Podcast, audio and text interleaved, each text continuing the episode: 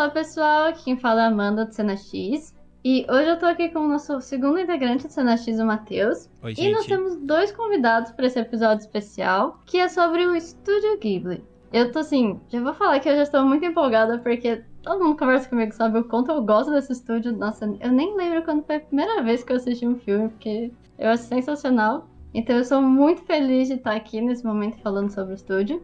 E eu queria saber do Matheus, o que, que o Matheus tá achando. E depois eu conto pra vocês um pouquinho dos nossos convidados. A gente, e eles se apresentam também. Oi, gente. Então, eu tô muito feliz com esse episódio de hoje, porque já fazia um bom tempo, né, Amanda, que a gente tava com ele no papel, né? Eu acho que desde quando a gente começou o projeto Cena X, a gente comentava de fazer um episódio sobre o Estúdio Ghibli, né, e tudo mais. Então, finalmente saiu, e saiu de uma maneira bem legal. A gente conseguiu fazer uma estrutura bem boa pra comentar sobre os filmes e tudo mais, né? Então, tô bem ansioso, de verdade. Sim. E bom, que nem eu comentei, a gente tem dois convidados. Uma convidada é, vocês já devem. Se vocês acompanham nas nossas páginas, nossos posts de astrologia, vocês vão saber de quem eu tô falando, que é a nossa parceira Jéssica. E a gente tá bem feliz de você estar aqui também com a gente. E eu queria que você desse, né, as cinco palavrinhas de tradição de todas as pessoas convidadas que, que vêm para nosso podcast. Mas qualquer coisa você pode se apresentar de uma outra forma também. E já falar porque, qual, né, se você está empolgada para esse episódio, como você está se sentindo. É, eu queria agradecer né, a oportunidade. É a minha primeira vez, então sejam legais comigo. Mas as cinco palavrinhas já. Enfim. Eu sou a Jéssica, Jéssica Ortiz. É, eu tenho 33 anos. Sem pressão, Jéssica. Fique. Tadinha, ela tá super nervosa, olha o óculos dela. Ó, a ast- astrologia já é uma Ó, fala. astrologia, "Oh, uma talvez. Comida que você gosta. Eu falei acho que animais. Ou senão, se você quiser falar no final do episódio também, fica tranquila. Não, já, já quero já matar de cara já, porque o meu Aí. ascendente é Ares. Então, Então, vamos aí, lá. ó. Deixa eu ver. A primeira palavra é criativa. Você é Aham. criativa. Criativa. Sim. É, Vai parecer um pouco arrogante, mas enfim, eu me acho. Visionária. Muito bom. Eu amo que uma- cada palavra é uma performance. É perfeito. A terceira palavra é gatos. Criaturas mágicas. Meus amores, meus filhos. É... Ai, meu Deus, tem mais duas. Hum, eu vou colocar aqui, em vez de astrologia, vou colocar num, num termo um pouco mais amplo. é, Ocultismo. São estudos, né, que foram ocultados ah, da, da humanidade, assim. Então, são saberes que todos deveriam ter, mas que foi ocultado por, por trazer é, bastante poder de Uhum. conhecimento. Eu achei bem interessante essas cinco palavras. Bem. Escreveu de um jeito bem legal. E tá vendo? Não foi tão horrível. Foi, ficou bem legal. Ficou bem espontâneo. Sim, pessoal, tranquilo.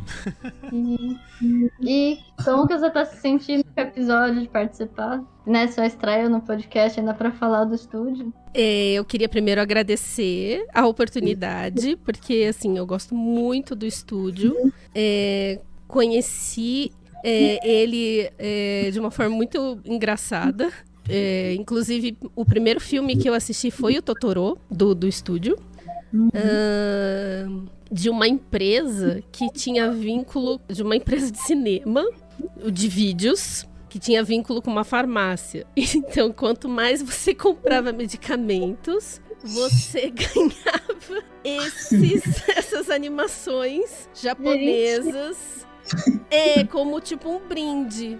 Isso. É bem Mas a farmácia aleatório. era japonesa? Sim. É, então, Tá bom. Ah, Tá sentido. calma, desculpa, não entendi a pergunta. Se a farmácia era japonesa, era de donos japoneses. alguma coisa. Nossa, daí eu já não vou saber. Mas é uma farmácia assim ah, famosa, tipo Farma Mais, sei lá, alguma coisa assim. É- Era uma farmácia famosa e daí você ganhava esses vídeos. E tinha, por exemplo, tinha alguns episódios da Sailor Moon, Uhum. ah, os primeiros episódios da Sailor Moon e e daí eu conheci ah, o Totoro, né? Conheci, né? Como se- É, Amigo. um jeito bem diferente. Ei, eu acho que a É. quinta palavra pode ser aleatoriedade, porque assim, tem umas coisas muito aleatórias que acontecem na minha vida, tipo uma, sei lá, um mangá nonsense, assim, Não, perfeito. perfeito, né? Sim, show. Achei bem legal.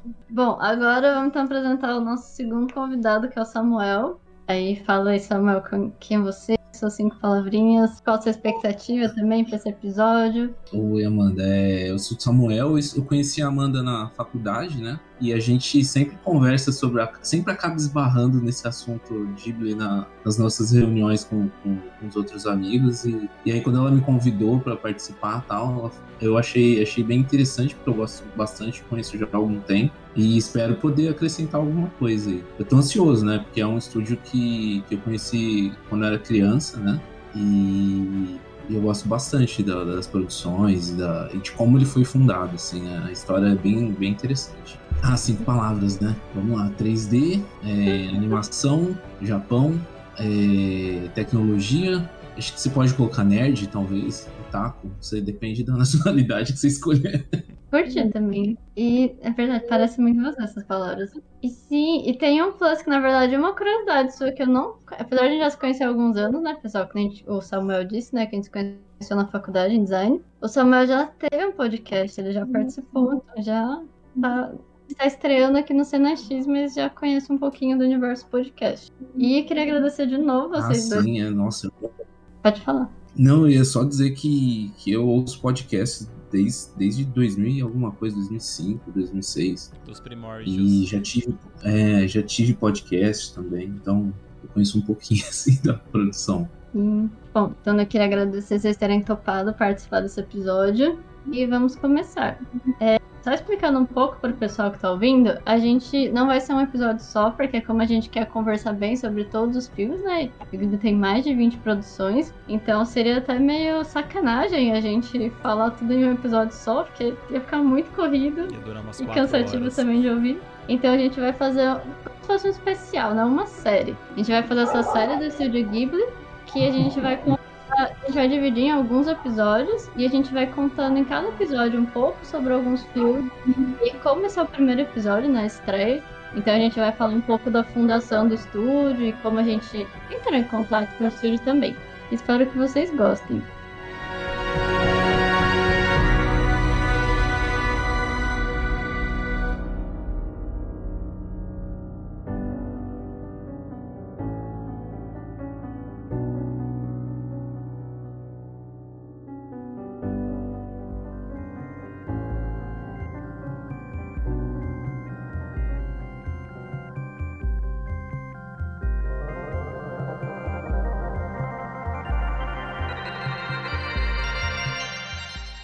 Aí, pra começar, né, acho que seria uma boa ver como a Jéssica já deu esse start de como conhecer o estúdio. Uhum. E que eu achei muito interessante, e totalmente aleatório e curioso, achei sensacional. É tipo a história da minha vida, assim. eu- É um muito capítulo. bom, tipo, Sim. E assim, gente, que bem legal incen- eles acabaram incentivando, fazendo várias pessoas conhecerem um pouco da cultura japonesa, né, do estúdio. Uhum. Mas muito exótico, né? Será que eles essa ideia, né? Tipo, compre produtos de farmácia e ganhe uma animação japonesa. Mas achei bom. E de você, ô, Matheus, como que você entrou pro universo do Ghibli? Meu, então, eu lembro assim, eu não sei se é um efeito Mandela da minha cabeça, mas é, eu lembro que estreou o filme da Chihiro aqui em Bauru, e eu tenho a sensação de que eu lembro o pôster que tinha no antigo cinema do centro, no Cine Bauru, né? E eu não lembro, eu, eu acho que eu não cheguei a ver o filme no cinema, mas aquilo me chamou muita atenção, por questão da estética e tudo mais, né? Eu achei muito bonito. E naquela época eu cole- eu colecionava as revistas Recreio, né? Que era publicada pela editora Abril, enfim, né? Era uma febre da, da garotada naquele momento. E saiu uma edição especial da viagem de Chihiro, né? Então eu comprei, enfim, tinha até algumas curiosidades sobre a produção, né? Enfim, algumas enquetes assim bem infantis mesmo pra você saber quem era você no filme, aquelas coisas bem, né, infanto, infanto juvenil. E foi o primeiro contato assim que eu tive com o estúdio. Aí eu acho que depois eu aluguei o filme, é, assisti, eu achei uma experiência muito louca porque querendo ou não, a gente, pelo menos eu, né, fui. É... Eu cresci vendo muito Disney, essas coisas, então quando a gente vê um filme da Ghibli, tem uma diferença muito grande, né? Tem muitos elementos, enfim, tudo mais, é, simbologias, né? Coisas assim por trás que talvez uma pessoa que assiste pela primeira vez acha um pouco estranho, alguma coisa não consegue captar aquilo. Mas eu achei lindo toda a estética, depois fui assistindo mais e mais vezes, né? E enfim, aí depois fui descobrindo outras produções. E agora que a gente conseguiu é, fazer o episódio, né, sobre o estúdio, tô vendo as outras obras mais antigas que eu não assistia, já vi algumas outras depois, né? Mas essa acho que é a minha história com o estúdio. Eu, enfim, gosto O primeiro bastante. filme, então, que você assistiu foi o, o Chihiro? Foi a Chihiro, foi. Do estúdio, sim. Sim. Isso lá pra É 2000. 2002, né? É, exato, já faz uns 20 anos. Chorando aqui. Chorando. ai, ai.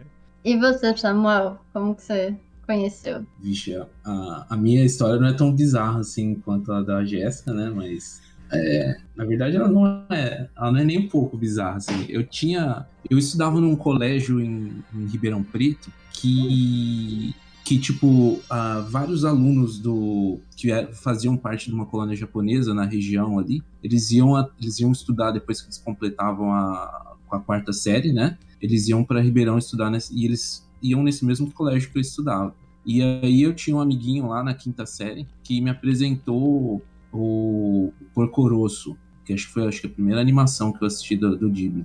Foi em 93.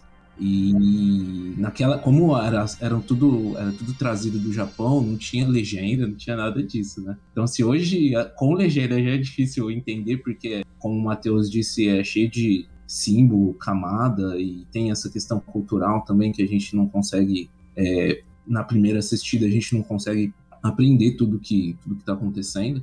Então, imagina se assistir criança, né? Acho que eu tinha uns 10, 11 anos, e em em japonês sem legenda. Então foi maravilhoso. Odiei quando assisti. Nossa, é mais difícil mesmo, né? Ainda mais criança, você acaba não conseguindo entender muita coisa e Sim, acaba sendo difícil gostar, né? Por mais que você fica vendo as imagens, poxa, parece. Isso é um- eu ia dizer que é um. Eu acho que as primeiras vezes que eu assisti os filmes da, da Ghibli, os primeiros filmes que eu assisti, eu não gostava, assim. Eu assisti, acho que o Porco Rosso, depois eu assisti Totoro, depois eu assisti. Eu acho, ah, acho que Náusica. Depois eu fui assistir o, o- Acho que o filme que me pegou foi o Mononoke Hime, Uhum, que eu já era um pouco mais velho uhum. E ele tinha uma dinâmica diferente, né? Ele parece, lembra muito um filme de ação, assim, né? Sim. Uhum. Sim. É. Mas sem spoilers, né? Vou falar. E você? É, eu tive. Pode falar, Matheus. Não, eu ia perguntar como é que você descobriu o estúdio, como é que foi a sua experiência. Eu tive uma. Assim, eu assisti a primeira vez, eu acho que foi Chihiro também. Só que eu não tinha gostado. Não sei porquê, eu não gostei. Eu fiquei assim, não sei, sabe? Criança, eu invoquei com alguma coisa que não me desceu. E aí depois, naquela época, acho que eu nem sabia também direito sobre estúdios, né? Pequenininha, assisti na época, fui no cinema até. E aí, o meu irmão gosta bastante, tanto é que eu sempre li muito ani- eu sempre li muito mangá, sempre li muito anime, porque o meu irmão já, que é um, eu tenho um irmão mais velho, e ele já conhecia bastante, então eu meio que pegava umas coisas que ele lia, que ele tava assistindo, e eu sempre vi muito os animes na TV também, então eu sempre gostei muito do Japão. E aí depois, quando eu tava um pouquinho mais, você também, sei lá, de pouco depois de ter tido Chihiro e não ter tido a experiência muito boa, eu acho que eu assisti, ele me passou o Totoro pra assistir. E eu e eu fiquei assim, meu Deus, eu amo esse filme, tipo, olha esse bicho gigante fofinho. E toda a vibe do estúdio, né, de... Eu acho que é uma das coisas que eu me apaixonei muito pelo estúdio. A questão de você saber que, assim, foi feito, a maior, a maior parte foi feita mão, né, que é um processo super bem feito, super detalhado. A questão da música também me pegou muito, porque todas as trilhas sonoras são incríveis. Incríveis. E acho que toda. Sempre que você senta pra assistir, pelo menos é uma sensação que eu tenho muito de. Parece que você tá, em, você tá voltando no Japão naquela época, entrando assim numa outra realidade, que, que nem Totoro e to- todos os deuses, essas representações. Aí que eu comecei a buscar mais outros filmes. Aí eu acho que Náusica também foi um dos primeiros que. Assim, na hora que eu realmente descobri o estúdio, que eu, que eu peguei pra assistir, gostei demais. E aí foi assim que eu fui descobrindo e fui cada vez pesquisando, procurando mais filmes pra conseguir ver. E depois eu reassisti Chihiro depois de muitos anos, quando eu já tava mais velha, aí eu gostei. E até hoje não entendo por que, que eu tive esse, essa primeira impressão ruim, mas isso a gente conversa mais pra frente no episódio. É, então, eu acho que é por conta dessa questão de que tipo, a gente foi crescendo a ver uma coisa específica de animação, né? Depois quando a gente vê uma outra que tem outras perspectivas, é, outras ideias e tudo mais, é, acaba meio que dando uma estranhada, né? Eu acho que talvez esse seja o motivo. Eu não lembro, não tenho a memória se eu gostei a primeira vez que eu assisti do Chihiro, mas eu fiquei encantado com a questão da animação, com os detalhes, porque, gente, eu, eu fico maravilhado quando eu vejo os filmes do Ghibli, porque é tão lindo tudo, os efeitos que eles usam, a água, o vento, a grama, as comidas principalmente, dá vontade de comer tudo aquilo que eles fazem, de tão lindo que é. Então, é, eu acho né? É incrível. E assim, é, talvez por a gente ter crescido também assistindo mangás na, na mangá não, perdão, anime na, na TV aberta e tudo mais, é, a gente já tem um pré aceitamento às obras da um direcionamento, né, para as obras da, do Ghibli, mas assim, uma pessoa que tem zero contato com a cultura oriental, assim, alguma coisa assim do tipo, vai achar estranho. Então, é, é isso mesmo que o Samuel tinha comentado. É ver, reassistir, pegar as camadas e tudo mais para você ver onde é que o filme quer chegar e o que, que ele quer falar para você. Eu acho muito interessante então, também isso de reassistir. Assisti, pode, pode, Samuel. E nessa casa do meu amigo japonês, nessa, na colônia japonesa, eu não, não tinha assistido anime ainda, não tinha estreado uhum. Cavaleiros do Zodíaco, Sailor Moon, não tinha nada disso no Brasil ainda. Então, pelo menos não assim, não era acessível, entendeu? Uhum. Então, eu conheci, tinha, tinha muito tokusatsu, sabe? Jaspion, essas coisas tinha. Mas é, anime mesmo não tinha, assim. Então era meio. A própria narrativa é esquisita, assim, a forma como Sim, eles constroem é esquisita, é diferente da ocidental, né? Uhum. Mas é isso. Não, o que eu falo, eu até já assisti, né, na época que saiu. Ou porque eu lembro que acho que Pokémon, todos esses desenhos que passavam muito na TV, eu. Então, assim, a estética acho que era similar. Eu acho que foi alguma coisa da história que eu não tinha curtido muito, mas. Enfim. mas o, que eu comentar que eu acho muito interessante que o Matheus comentou isso de, de a gente reassistir. Eu acho que a maioria das produções deles tem isso, porque além deles abordarem muitos eles têm muita questão de crítica social também, de crítica de comportamento, de fazer ter algumas reflexões e alguns insights também. E eu sinto que, nem, por exemplo, Totoro é um dos filmes que eu assisto bem, assim, aleatoriamente, direto, porque me dá muito conforto, porque eu gosto muito. E é um filme pra crianças e é, tipo, sossegado. Mas eu vejo que você pega, que nem comparando as primeiras vezes que eu vi, ou até que nem Mononoke Remake, é um, nossa, é um dos que eu mais gosto também. Parece que cada vez que você assiste, você tá com uma cabeça um pouco diferente, você tem umas, uns insights diferentes também. Então acho que é meio que conforme você vai envelhecendo, esses filmes continuam super atuais e você continua, assim, aproveitando, não é só tipo, ah, vou assistir esse filme e não, assim, não vai ter nada de novo para mim, apesar de eu já saber a história. Eu acho que você acaba sempre tendo alguma sensação, uma ideia diferente né, uhum. quando você rever. É, então eu queria perguntar, né, para você, Samuel, que a Amanda, a gente estava conversando bastante durante a, a pauta, né, do episódio, né, de como é que a gente ia estruturar é, essa saga do, do Ghibli que a gente vai fazer, né? E ela comentou que você tem algumas informações de como que surgiu o estúdio, algumas animações que vieram antes, então queria saber um pouquinho mais, Isso. fique à vontade. Essa, então, é, é, bem interessante a formação, assim, porque a maioria das pessoas é, tem como a cara do estúdio o Hayao Miyazaki, mas é, eu acho que dá para atribuir a formação do estúdio mais ao Toshio Suzuki, que é, um, que é o produtor, né? Aliás, acho que hoje em dia, se bobear, nem, ele nem é mais produtor do estúdio, produtor oficial, assim. É, mas na. Porque como é que funcionava na época? Esses, esses três pessoas, o Hayao Miyazaki, o Takahata Isao e o Toshio Suzuki, que são os principais fundadores, eles já se conheciam, né? E aí eles trabalharam em outros estúdios, pelo menos em outros cinco estúdios, é, antes de, de formar o estúdio Ghibli, né? Lá em 85. E, e, tem várias produções aqui, eu não sei se a gente vai falar sobre elas, não sei como que vocês decidiram, definiram isso, mas tem várias produções em que eles trabalharam juntos. É, acho que a, a, a, parceria começa lá em 68. Caramba. Com, talvez até antes, né? Os,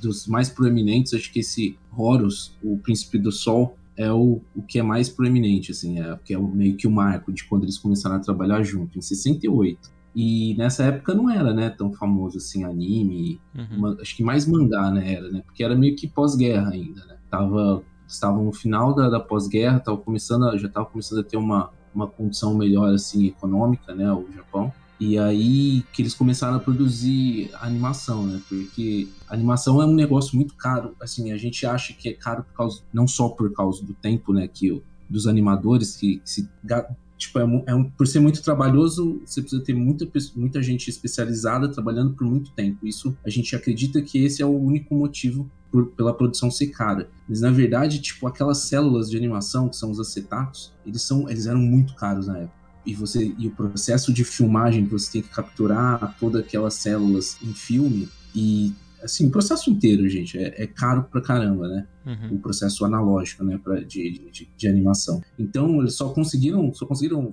popularizar a animação no Japão quando a economia já tinha sido bem restabelecida, né, no, no pós-guerra. E aí, quando começa, vem, tipo assim, os estúdios começam a surgir, né, e começa a ter muita produção, né, de, de animação. E aí eles sempre estão se cruzando, né, o, o Miyazaki e o e o, o Suzuki não, o Isao. E aí, tipo, lá, acho que em 70, no final dos anos 70, quando a, a tem esse boom, né, de produção, é, a, a Toei, Toei não, como é que chama? Deixa eu ver aqui. Tokuma Shoten, ela era uma produtora, né? Tipo um, o que é a Abril, o estúdio Abril hoje. Essa Tokuma Shoten, ela, ela entra em contato com, com que é produtor deles lá, né? O produtor principal. Ele entra em contato com o Toshio Suzuki e conversa sobre a fundação de uma revista de animação, que chama Animage. E aí, esse Toshio Suzuki meio que, que encabeça a, a, a editoração dessa revista, né, que chama Animage. A Animage era uma revista de animação mesmo, né? Então eles pegavam, eles entravam é, em contato com os estúdios e como estava esse boom, né, de animação e pegavam é, detalhes sobre a produção dessas, dessas animações, né? E aí um dia ele ficou impressionado com esse Horus, com a qualidade desse Horus, e queria falar com o Miyazaki, né? E aí o Miyazaki falou que não ia conversar com ele, é bem engraçado isso. E falou que não ia conversar com ele porque ele precisava de tantas páginas para poder descrever o processo certinho e tudo mais. E porque era o Miyazaki é ultra perfeccionista, né? E na época que ele era jovem, ele era ainda pior, porque ele tinha energia para ser perfeccionista, né? E E aí ele, tipo, conseguiu conversar com, com o Toshio Suzuki, ele ganhou as páginas que ele queria para falar de forma sem ser corrida, né, no, no, sobre o assunto de animação, né, que ele é apaixonado. E aí depois eles começaram a trocar ideia com, com, com mais frequência, e aí o Miyazaki apresentou o Isao para o Toshio Suzuki, e aí eles começaram meio que trabalhar junto e até e o Toshio Suzuki começou a tentar produzir animações, né, pra, pra junto com esses dois. Então, nessas, nas outras produções que se seguem, você vai ver muito tipo o Takahata Isao e o Miyazaki trabalhando um como uma hora como é, roteirista, outra hora como diretor de animação. Então, eles vão meio que trocando os papéis. O Toshio Suzuki, na maioria das vezes, trabalha como produtor, né? Mas a história é mais ou menos essa, né? Eles fazem essas produções e aí quando eles atingem um, um patamar bem alto, né? Que eu, eu, acho que o auge dessas produções independentes são o, o Náutica, vai culminar no Náutica, né? Que eles vão tentar aprovar, tipo assim, eles já vêm fazendo animações, eles vão tentar aprovar o orçamento, né? Para fazer o Náutica, né? E aí a Tokuma Shuten, ela recusa porque ela diz como é que a gente vai lançar um anime longa-metragem com essa extensão que vai demandar todo esse trabalho e esforço, porque o Náutica é absurdo, né, para as questões de câmera, animação de câmera, ângulo, a forma como a, as cenas de ações são animadas, era, era assim, não existia aquilo no Japão na época. E, e aí, tipo, quando o, quando eles vão na, na como achou tempo pegar o orçamento para fazer aquilo, eles são recusados. Falou assim, como é que a gente vai fazer uma obra original? Porque era o Miyazaki tinha rascunhado algumas páginas, né? Num livrinho de anotações. E eles foram com isso fazer o pitch para conseguir a verba, sabe? Aí os, os caras recusaram e, e disseram para ele: é, lança um anime. Aliás, lança um mangá primeiro Aí quando o mangá for estabelecido, isso for famoso, todo mundo tiver conhecido, aí a gente lança o, o anime. E aí foi o que o Miyazaki fez. Ele correu atrás, foi fazer um, um mangá. Tô falando demais, né, gente? Pode falar. Não sabia desse detalhe que ele tinha que criar o mangá mesmo com o filme já tendo, já, já estando pronto. É isso, Samuel? Foi isso que eu entendi mesmo? É, foi isso mesmo. Assim, Caramba. ele tinha o, o, o, em coisa em quadrinhos eles chamam de argumento, né? Uhum. É quando você tem, tipo, a estrutura geral da narrativa, né? Uhum. os acontecimentos principais, eles foram tentar fazer o pitch com isso. Né? Uhum. Não tava com o storyboard pronto, não tava Entendi. com tudo isso pronto ainda. Era Certo. só o, o, o argumento geral, assim, né? Uhum. Que geralmente é o que se faz em pitch, né? Argumento geral. Uhum. Mas como era uma produção muito é, avançada para a época Uhum. e ia re- precisar de bastante orçamento, é, não foi o suficiente, entendeu? Para ser aprovado. Certo. Não, entendi. E você comentou também que tiveram algumas outras animações antes, né? É, eu, Amanda, a gente até tava comentando sobre isso, a gente não conseguiu é, assistir alguma dessas animações, né? É, você chegou a ver alguma, Jéssica, dessas animações antes do estúdio? Ou O Castelo Cagliostro só. Ah, É que eu acho que ela tem, tem na, na Netflix, né? O Cagliostro. Ah, isso eu não, não sabia. Que tava na Netflix daí também. E você pode falar um pouco dessas animações, ou Samuel, assim, dar uma pincelada rápida só pra gente saber um pouquinho sobre elas, alguns que são mais reconhecidos, assim? Dá sim, é. Eu assisti acho que todas elas, deixa eu ver. Acho que só esse. Tem uma que eu não assisti que, que é bem famosa também, que chama. Eu não sei como pronunciar isso, acho que é francês, não é? Gaucher de Celis, não sei, não conheço. Eu, eu, eu não sei como pronuncia isso. Mas ela é de um. Ela foi feita lá em 82, então ela é. Ela tava ali na. Quase no. Ela foi a última dessas grandes produções da, da- que foram feitas antes da formação, antes do lançamento do, do, do Náutica, né? Uhum. E acho que tirando essa, eu assisti todas elas. Mas assim, também baixando um servidor obscuro, é, Mirk, coisa desse tipo. Não sei se você conhecem Mirk. Sim. O Mirk é uma rede, é tipo, o Mirk é como se fosse o Discord da, da, da minha geração, assim. Você tinha canais, você tinha. Sim. Só que você conseguia servir arquivos pelo Mirk. Então, coisa. por exemplo, pensa que você manda, você vai no chat de, de texto, e você manda uma mensagem, por exemplo, é hashtag Aham. Gundam. E aí, tipo, você baixa todo o pacote com, com o anime do Gundam, por exemplo. Gente, Era, prática. era bem prático. Aliás, eu uso até hoje. Eu baixei um- alguns episódios de Gundam essa semana no Mirk. Tem alguns servidores online até hoje. É impressionante. Mas, enfim, é, eu não sei se vocês conhecem também fansub, essa época de fansuber. Nossa, eu conheço. Então, os, os primeiros fansubers começaram no, no Mirk, né? Mas enfim, é, foi, foi através dessa forma que eu consegui acesso a esses, essas animações. Eu assisti o Horus. A maioria desses, desses filmes, eles são baseados em lendas nórdicas ou, ou lendas é, europeias, assim, ou livros europeus. Eu, todos eles têm um ritmo bem difícil. Para hoje, hoje em dia, a pessoa precisa gostar muito para poder conseguir assistir. Uhum. Eles têm uma duração média, nenhum deles tem ali pouquinho. Todos eles têm 40 minutos, 50 minutos em média. E, e eles não são assim, para a época eram, eram grandes produções, mas é acho que não consegue prender uma- um, um espectador hoje em dia. O Horus ele fala sobre esse menino que é, que é uma lenda, né? De um, de um menino que ele é filho do sol e ele tem poderes e tal, mas é, é bem lúdico, assim. Não, ali a narrativa japonesa ainda é, é bem poética, então não é muito muito objetivo assim. São várias são, é como se fosse uma coleção de clipes, entendeu? Não tem não tem uma narrativa com começo e meio fim e arcos narrativos como a gente conhece na, na animação ocidental, né? O Panda Go Panda, eu, eu ele, é- ele acontece num período bem engraçado do Japão, quando o governo japonês é, recebe alguns pandas do governo da China para poder promover a, a- porque eles estavam em extinção, né? E para promover a- o zoológico chinês, eles recebem e aí na mídia japonesa é muito falado sobre isso e aí eles recebem, como eles tinham lançado o Horus e tinha ido bem,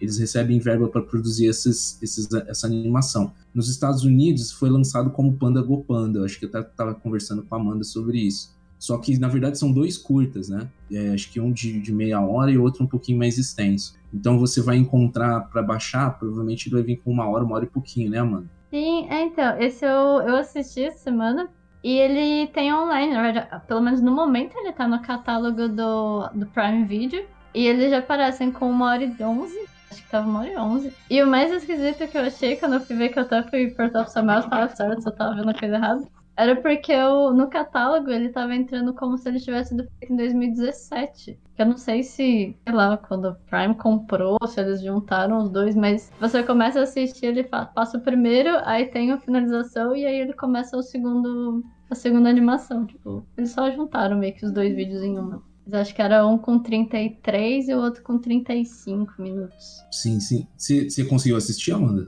Eu consegui, eu gostei, eu achei legal. Eu fiquei um pouquinho incomodada com a, com a Mimico, né? Não incomodada. É que eu achei que eles fizeram ela muito caricata. E eu fiquei assim, gente, mas cadê? Não parece muito com as outras personagens, assim. Estaticamente falando, parece um pouco e o jeito também, né? Mas ela parecia muito mais, assim, uma criança caricata, tipo. E agora que você falou isso da propaganda e de pra promover os pandas e, o, e os zoológicos, fez muito sentido, porque eu não sabia desse contexto. Inclusive na própria história, né? Tem a questão dos pandas saírem do zoológico e depois eles voltarem, vai. E eu ficava assim, onde surgiu essa história? Mas eu achei ela muito bonitinha. Eu achei que ela tem muito uma cara, né, do estúdio, só que mais, acho que mais simples, né? A, a produção, tudo. Mas eu achei bem interessante. E eu gostei que eles falam, não sei, tipo, eu achei muito interessante o Panda falar. Eu achei que eles não iriam falar. Eu achei que eles só iam, não sei, na história, interagir, ou tipo, fazer grunhido, que nem vários dos outros tipo, animais, eles falam, é, uhum. não falam, né? Como eles aparecem nas outras produções do estúdio, mas nessas, nessas animações eles falam mesmo. E eu achei interessante isso, porque eles realmente têm uns diálogos normais com todo mundo e tá todo mundo de boa e todos os animais falam também. Eu achei interessante. Quando, quando eu assisti, eu, fiquei, eu assisti acho que em 2000 e alguma coisa eu fiquei muito incomodado com a questão. Eu não sei, a gente pode falar sobre o. Pode falar sobre o filme? Pode. Vocês pode? acham que pode, pode dar spoiler? Pode, pode, é, tá certo, é um filme de 72. Então. não, é, não existe muito mais spoiler. Eu acho que assim, a gente pode dar spoiler até pra comentar. E aí, se o pessoal, assim, o pessoal, vocês estiverem ouvindo e não quiserem pegar spoiler, vocês dão uma, Dá uma adiantadinha no vídeo, qualquer coisa. Tá, então vamos lá. O... Tá bom, gente. Quando, acho que é no primeiro curta que a menina encontra o panda, né? E aí ela, eles meio que fingem ter uma família. Isso me deixou assim. Eu fiquei olhando assim, não acredito que eles estão fazendo isso. Só que o panda, ele não parece um, uma criança. Ele não se comporta como uma criança. Ele se comporta como um adulto. Então, me tirava muito, assim. Eu, eu tanto que eu não conseguia assistir. Eu fui. Ela me incomodava. Parecia um adulto, ursão, Entendeu? Tipo, uhum. tentando pegar uma menininha. Ficou a... Na minha cabeça vinha essa questão de pedofilia o tempo todo. Eu não consegui me desvencilhar disso. Eu fiquei incomodada, que nem eu falei, pelo o jeito da, da Mimik, né? Que ela. Na verdade, não só ela, todos os personagens são muito. Não que ser um caricato é algo ruim, mas ficou excessivamente muito, sabe? Então, acho que nem se alguém que não assistiu as produções mais recentes do estúdio começarem a ver, assim, cronologicamente falando, talvez uhum. não incomode tanto, né? Uhum. Porque realmente ele destoa bastante dos outros. E realmente isso da família também eu fiquei um pouco incomodada, porque é muito aleatório, assim. Não sei se o Matheus e Jéssica vocês assistiram, não. mas ela acha os pandas, ela ficou so... ela é uma criancinha, ela ficou sozinha porque a avó dela foi viajar. E ela ficou sozinha, assim, na casa, por um tempo. E ela encontra o panda, o pandinha, e ele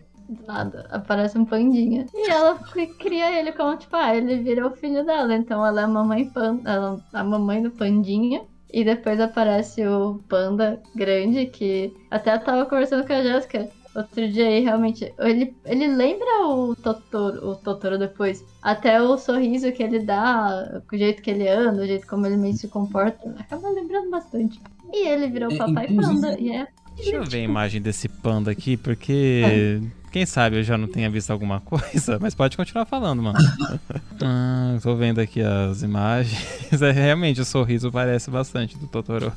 é, eu achei interessante colocar essas animações assim, pelo menos agora no começo, porque todas elas vão, vão dar frutos, vão ser, vão ser inspirações para produções da, do próprio estúdio depois, uhum. né? Uhum. No caso desse o Panda tem essas características do, do Totoro, que nem coloquei de última hora na pauta, que chama Future Boy Conan. Ele é uma adaptação, assim, bombado no, nas viagens de Gulliver. E depois ele vai ser meio que. Ele é tipo uma, uma, uma proto-versão do, do Orápita, que é, vai ser o primeiro filme da, da Ghibli, né? Depois do, do estúdio formado.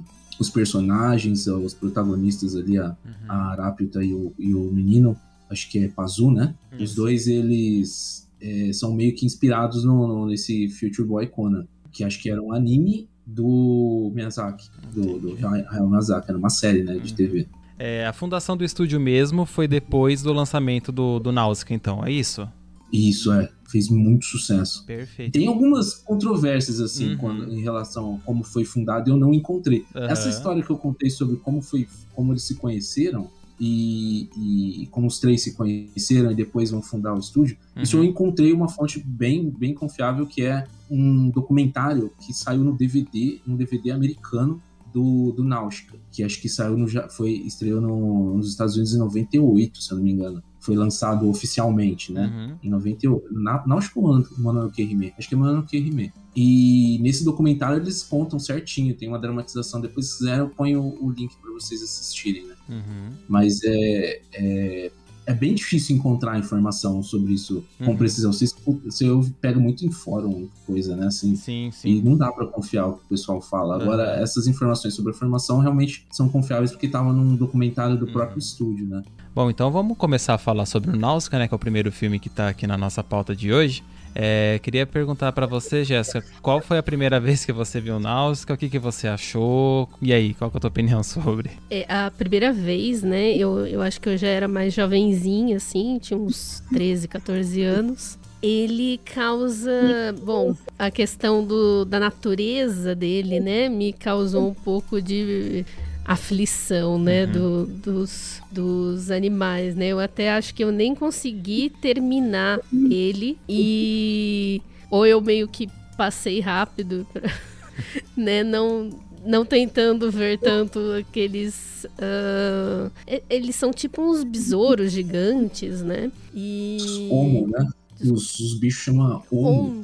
É. Inclusive, eu até uh, coloquei aqui um, eu tô com uma, uma colinha é, que eu achei muito interessante depois de você, né, agora adulta, percebendo, porque on é uma palavra que se tem em todo mantra, porque é considerado o som que o universo faz. Então, eu não sei se isso foi proposital, mas diante da riqueza de detalhes e dessa, dessa perfeição, né, que o Miyazaki parece que busca, né, eu acredito que tenha sim uma correlação, uhum. é, até por ele mostrar muito esse respeito, né, pelo, pela natureza e tudo que é vivo, né.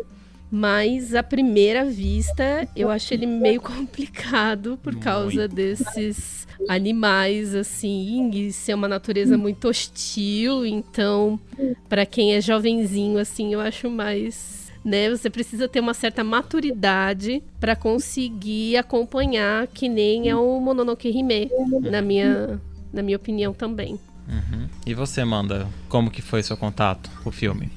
Eu não lembro quantos anos eu tinha, mas provavelmente foi por volta dessa época, quase no colegial, né? Que foi a época que eu tava consumindo bem mais um pouquinho antes e durante todo o colegial. Eu gostei muito, mas tanto é que até hoje eu sempre choro muito vendo esse filme. Mas depois, na primeira vez, foi bem pior. Principalmente na, por conta dos homos também, principalmente do filhotinho. E de você ver o quanto, o quanto as pessoas eram. Do, ainda são, né? Muito sacanas com os animais, né? O quanto as pessoas que acabam destruindo a natureza. Mas eu gosto muito pela. Eu vejo muito a sensibilidade que a Náusica tem. E você vê que né, ela é uma Tipo, ela, é ela é rainha, princesa, né? Ela, ela tem muita força e ela, que nem, ela consegue ser uma pessoa super centrada e ao mesmo tempo ela enxerga. Que, como eu posso falar isso? Eu acho que ela, assim, ela não vai muito no que as pessoas falam, entendeu? Ela confia, ela tem acho que uma intuição muito forte. Porque você vê, eles têm o, a floresta, que era totalmente tóxica, né? Por causa acho que dos fungos, não me engano o nome, que eram os esporos, os fungos que tornavam ela tóxica. Então até fica explícito que você não conseguiria ficar nem cinco minutos dentro ou próximo da floresta sem usar uma máscara, porque você ia meio que morrer envenenado super rápido. E os homos, que eram os besouros gigantes, meio que estão lá na natureza, e tem vários insetos também que se adaptaram àquele ambiente. E todo mundo fica, não, porque essa floresta tá amaldiçoada, essa o rio, a água, tudo, e meio que jogando culpa no ambiente, e ela não é a única que vai lá, ela fica entrando na floresta, ela fica tentando descobrir muito essa coisa de cientista também, de pesquisar, e ela acaba descobrindo que, na verdade, não era culpa da floresta, e que você conseguia plantar sementes das coisas se o ambiente estivesse adequado. E ela sempre lutava muito pelos bichos também. Então eu acho que foram coisas que eu me identifiquei muito, porque eu sempre. Até uma coisa curiosa, uma vez. Mas até uma coisa bem curiosa, são aspas. Quando eu era criança, uma vez a gente tava na estrada. E aí eu fiquei, tipo, chorando horrores, porque eu vi uma cobra e eu achei que meus pais tinham atropelado. Imagina uma criança dentro do carro, chorando, desesperada, fazendo um inferno, até que meus pais tiveram que fazer o retorno na estrada e passar pra ver que assim, tinha atropelado a cobra e tava tudo bem.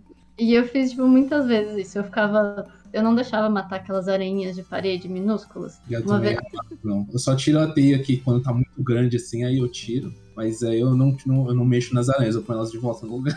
E, tipo, elas estão lá de boa. Eu lembro que uma vez eu fui mostrar, o meu era muito pequenininho, tipo, catatauzinho. E eu fui mostrar que ela era bonita e acharam que eu tava com medo, aí mataram. Gente, imagina uma criança chocadíssima. Eu fiquei, tipo, muito mal, chorando horrores. E a pessoa, mas o que aconteceu? Falei, ela era bonita, por que você matou, sabe? Então, quando eu assisti o desenho, eu me vi muito nessa. Porque tem uma cena da Náusica que ela vai defender o filhotinho. Eu fiquei assim, gente, eu tô me vendo nessa pessoa. É muito linda essa cena. E eu- sim, Ela é- e aí tem toda a questão da música também. Então, eu, eu sempre gostei bastante, né? Eu entendo, eu super concordo com o que a Jéssica falou. E são os assuntos, né? cê- quando você, geralmente, quando você é mais jovem, a gente não tem muito essa consciência, né? Tipo, ai, preservação do ambiente, coisas assim, esses conflitos. É um assunto mais denso, vai, digamos.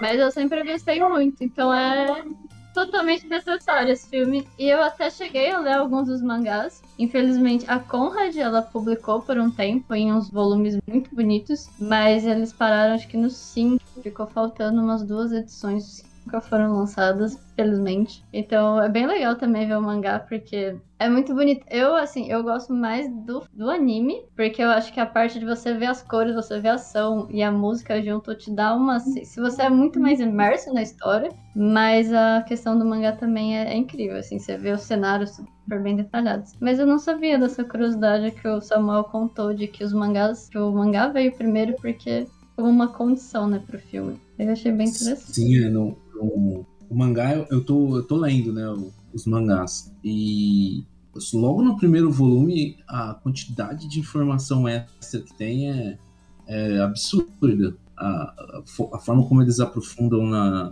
na náutica, assim, explicando de onde vem essa sensibilidade dela e que ela tá o tempo todo ouvindo as vozes da floresta, ouvindo as criaturas e que isso meio que, que, que é demais para ela, assim. Eu só vou Pode, acrescentar aqui estou, Uhum. quanto à questão da natureza, né? Ah, porque eu achei muito interessante o palpite biológico que ele teve. Por exemplo, se acontecesse uma destruição, o que aconteceria? Então, o fungo, por ele ser um parasita, né, ele conseguiria sobreviver e conseguiria ter essa expansão. E os insetos, né, que são animais que têm uma, ahn, uma resistência por causa da carapaça muito grande. Então, eu achei assim, os palpites biológicos que ele teve é, diante de uma destruição foi muito. é, assim, sabe, muito certeiro de uma pessoa que investiga e pesquisa, né? Sem falar da personagem principal de ter esse cunho científico, né? De ser uma pesquisadora, ela vai lá, ela investiga. Então, assim, uma representatividade para as meninas, né? Muito importante, né? Uhum. Tirando um pouco aquele senso da, da princesa, né?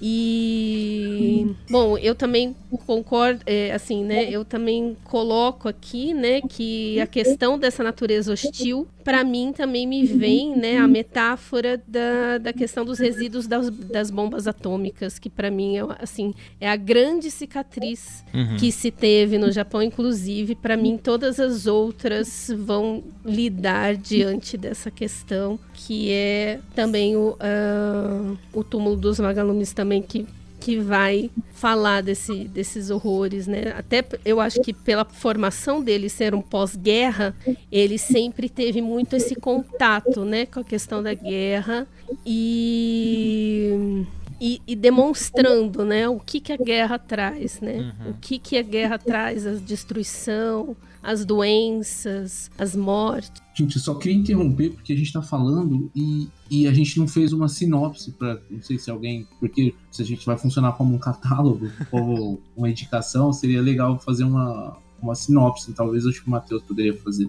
Então, no futuro, depois da Terra ser varrida pela guerra dos Sete Dias de Fogo, a princesa Náusica tenta de todas as formas impedir que duas nações entrem em guerra e se destruam em um planeta agonizante. Assim, bem simples, mas é para quem tá ouvindo, já tá ouvindo todo esse contexto aí da questão é, ambiental e tudo mais, né, que se passa no filme. É, eu assisti o filme faz ah, acho que faz um mês. Eu vi, eu vi, no começo do mês passado.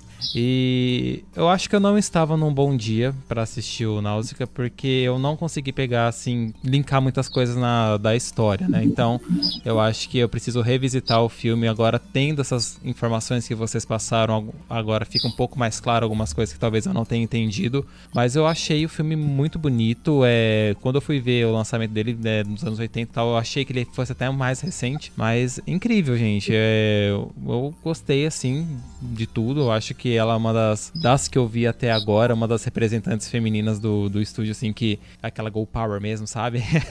então, é, eu gosto, gostei da Náusea, mas eu vou reassistir para poder pegar essas outras camadas que eu acho que eu deixei passar na primeira assistida que eu vi. Tem um detalhe interessante que eu esqueci de falar na, no, do, sobre o documentário, que o entrevistador pergunta pro como foi né, a, a formação do estúdio, o que, que, ele achava dos personagens, principalmente na época do lançamento do Náutica. Uhum. E o, o produtor diz que, que foi que era é, o produto, uh, especialmente os, os originais do, do, do, Miyazaki, né, as produções originais, todas elas trazem é, personagens fortes e femininos. E Sim. aí o, o Toshio Suzuki fala que ele é um feminista que o Miyazaki é feminista, que ele acredita que, inclusive acho que é no, no Mononoke Hime, né, que tem o a, aquela cidade, aquela vila que tem que é praticamente quem trabalha na vila ali são são várias mulheres, né? Praticamente só mulher que executa o trabalho, que põe a mão na massa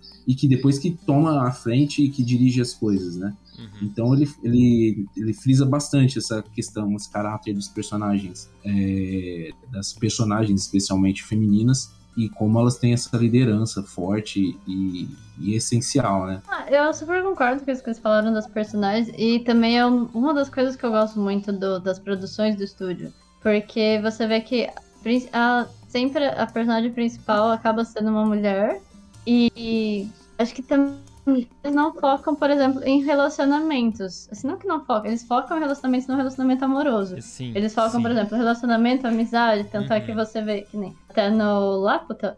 É, é uma relação muito bonita de amizade entre eles. No Totoro, a relação entre, entre as irmãs, entre sim. a família. Uhum.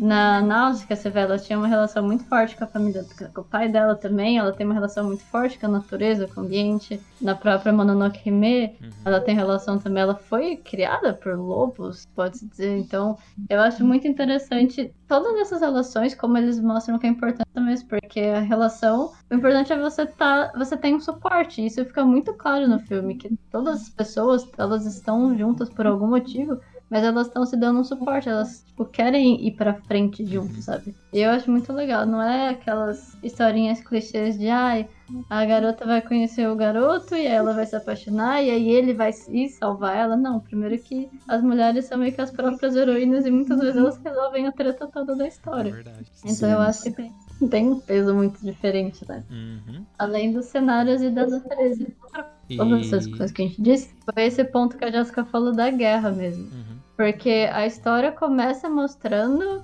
o, a natureza destruída e tal, aí a Náusea tá, ela pega essa carapaça e até fica claro a parte biológica que eu achei muito interessante essa ligação que eu não tinha feito, mas tem até um diálogo dela, porque quando ela pega o olho do. Então imagina um besouro com vários olhos e como se o olho fosse tipo de um vidro. Uhum. Porque eles usam isso para as naves, né, para se protegerem. E ela até comenta, nossa, a carapaça, a carcaça deles são tão resistentes que elas não precisam nem de um tratamento. Então, assim, pra você ver, elas usavam o casca, né, meio como se fosse um exoesqueleto do, do besouro, para se proteger e pra ir pras guerras, sabe? E os animais tinham naturalmente isso, tipo, pleno na floresta. E aí tem depois todo o conflito de guerra, né? Que ela vivia no Vale dos Ventos, e aí tá tendo uma guerra, então ela vai no lugar do pai dela, e até tem um diálogo quando chega um antigo conhecido dela de nós, mas você vai no lugar do seu pai, né? Tipo, uma mulher vai na guerra. Ela, sim, a gente entrou num acordo, eu tô indo. Uhum. E também é outro ponto, né? Porque na guerra, geralmente, quem ia lutar mesmo eram os homens. E não, a Náutica já foi jogada pra ir pra guerra. Então são várias coisas, assim, pontinhos diferentes na história que eu acho sempre são, e são muito bem explorados, né? Além da questão deles envolverem um pouco da mitologia e da cultura japonesa, que eu acho bem interessante. Essa parte de ter os deuses, a representação deles. Então eu acho que acaba tudo agregando muito, né? Não fica tipo, ah, é só um filme gostoso de assistir, é só bonita, você vai distrair um pouquinho. Não, eu acho que você consegue pegar muitos elementos da cultura e você ir aprendendo também. Então, adoro, acho sensacional as produções. E tem mais alguma coisa do Nausicaa que vocês queiram é, comentar? Acho que não, acho que o que eu tinha para falar foi. É, eu acho que foi a questão mesmo da, ah. da, das mulheres, né? Que quem foi criada é, com uma projeção das princesas da Disney, né? Uhum. É, chega e vê uma personagem feminina assim forte, decidida, que realmente é heroína da própria história, né? Não precisa ser salva por ninguém. Isso chama bastante atenção, né? Isso também me chamou bastante atenção, né? É, por, por sair desse padrão princesa, né? Porque isso é um, uma coisa complicada até hoje na nossa sociedade, né? Dessas mulheres que foram muito emprincesadas, vamos dizer assim, achando que precisa de um salvador, achando que não são capazes, né? E, e como isso refletiu, né, nessa na nossa sociedade de uma forma geral, né? E, e, e, essas mulheres, né, trazem uma outra, uma outra perspectiva, né? Muito mais é, autossuficientes, né? As mulheres são muito mais autossuficientes, elas não precisam de ninguém, mas é claro que o apoio é sempre bem-vindo, né? E esse apoio não precisa ser de um par romântico, né? Exato. Então, é assim, para mim é é essencial isso na questão da sociedade mesmo, da, do, do feminino, né? Do, do feminismo. É, eu achei muito interessante também como ele fecha né, o filme é, com essa mensagem é, comovente, né, e trazendo um, uma uma visão muito realista da coisa, porque assim ainda precisa se reconstruir essa sociedade mais consciente. Então, no final do filme, ele fecha com um raminho nascendo daquelas árvores petrificadas. E eu achei isso muito, assim, sabe, consciente e realista. É de uma forma esperançosa, mas é muito realista. Ah, não, vai ter que colocar a mão na massa aqui depois de tudo que foi feito, né? Não se tem um, um happy end, assim, uhum. de Disney, que tá tudo solucionado, todo mundo tá tudo certo, tá tudo fechado, né? Não, ainda precisa se ter mais esse desenvolvimento. Eu fiz aqui, como eu sou oficialmente, né, astróloga. eu fiz aqui só rapidinho, né? Eu não fiz de todos os personagens, mas eu fiz com a é, perspectiva da animação. Então eu coloquei como eixo, né? Então aqui no Náutica eu vejo muito o eixo de virgem peixes. Virgem como essa ordem natural, esse respeito pela natureza, entendendo todos esses processos da natureza. A natureza precisou ser hostil para conseguir limpar, né, esses, essas, essas águas. E a questão de peixes, de ser essa compaixão, né, da, principalmente da personagem da Náutica, de ter essa compaixão, de ter essa sensibilidade, intuição e essa abnegação também. Legal. Uau! Sim, nossa. Muito legal, muito show.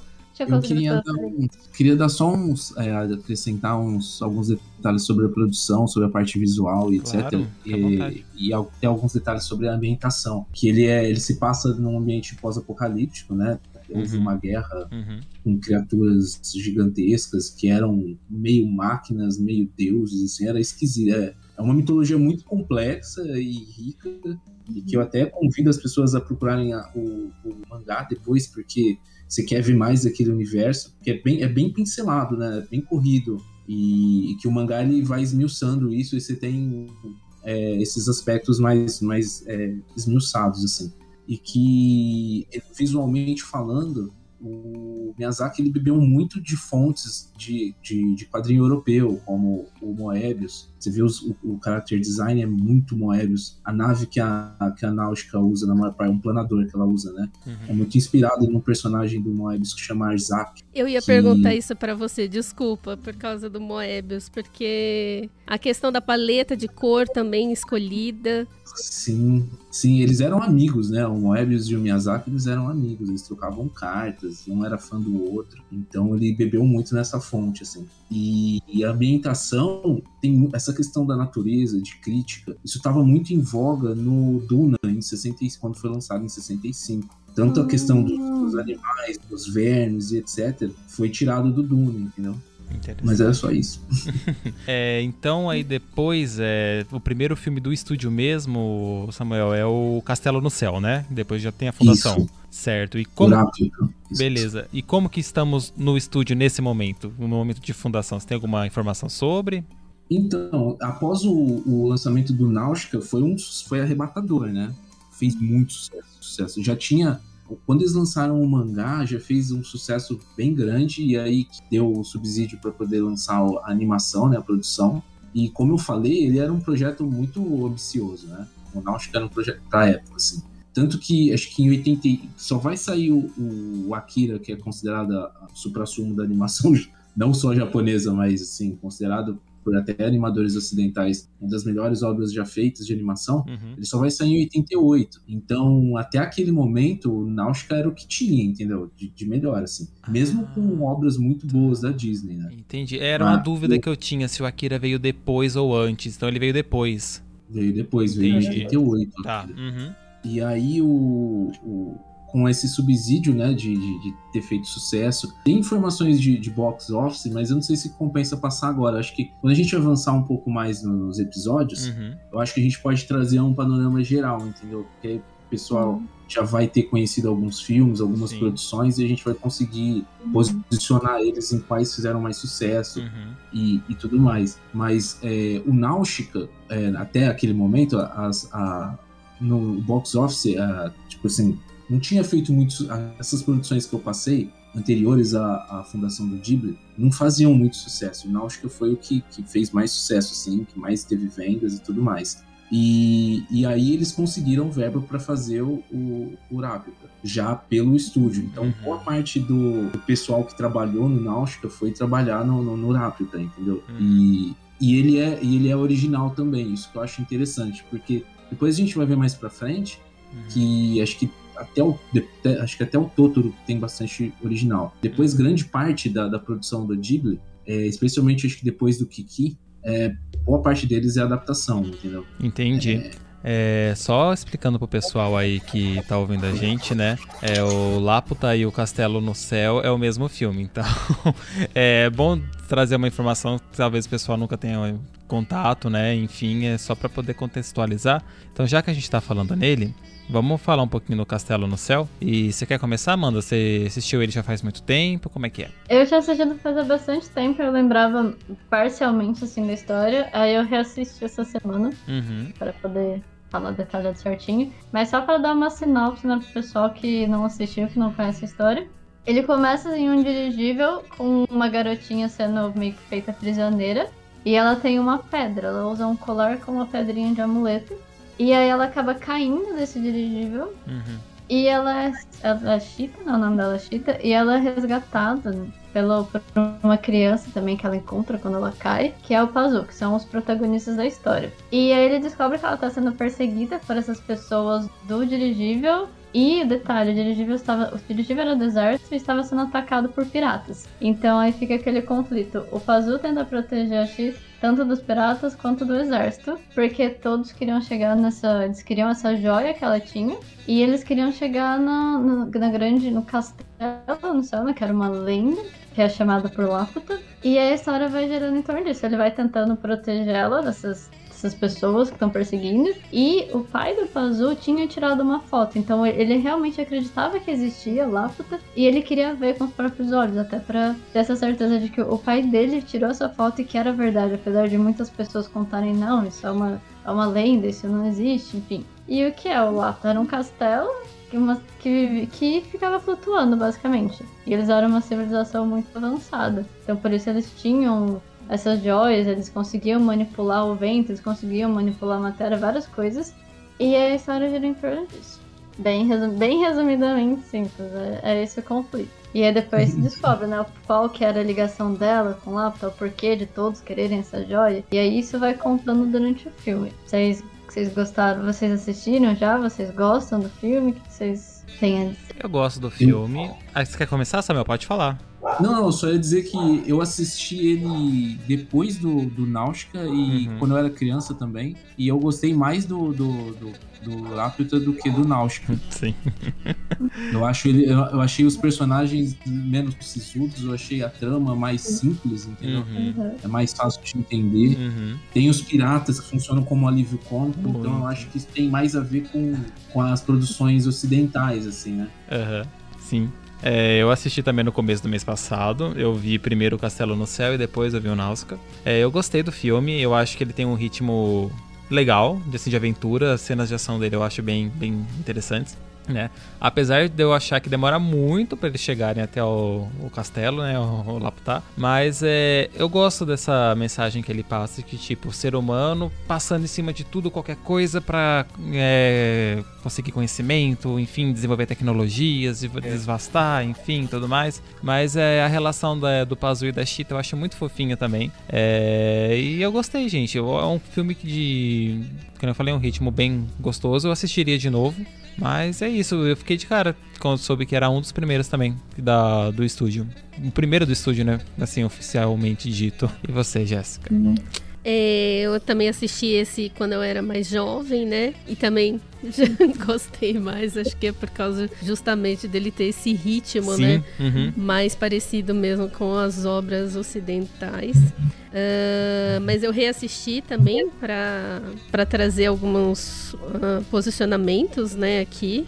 É, eu achei assim uma, uma trama muito interessante, né, de ter essa, essa importância de, de olhar para essas outras civilizações, né, uh, e que algumas vezes são muito mais avançadas do que, do que nós é, convivemos hoje em dia, né? Uhum. Então, é, ele ter, sabe, esse olhar, né, para essa, para essas grandes feitos da humanidade, né? Acho que no Castelo Cagliostro também ele Opa, spoiler.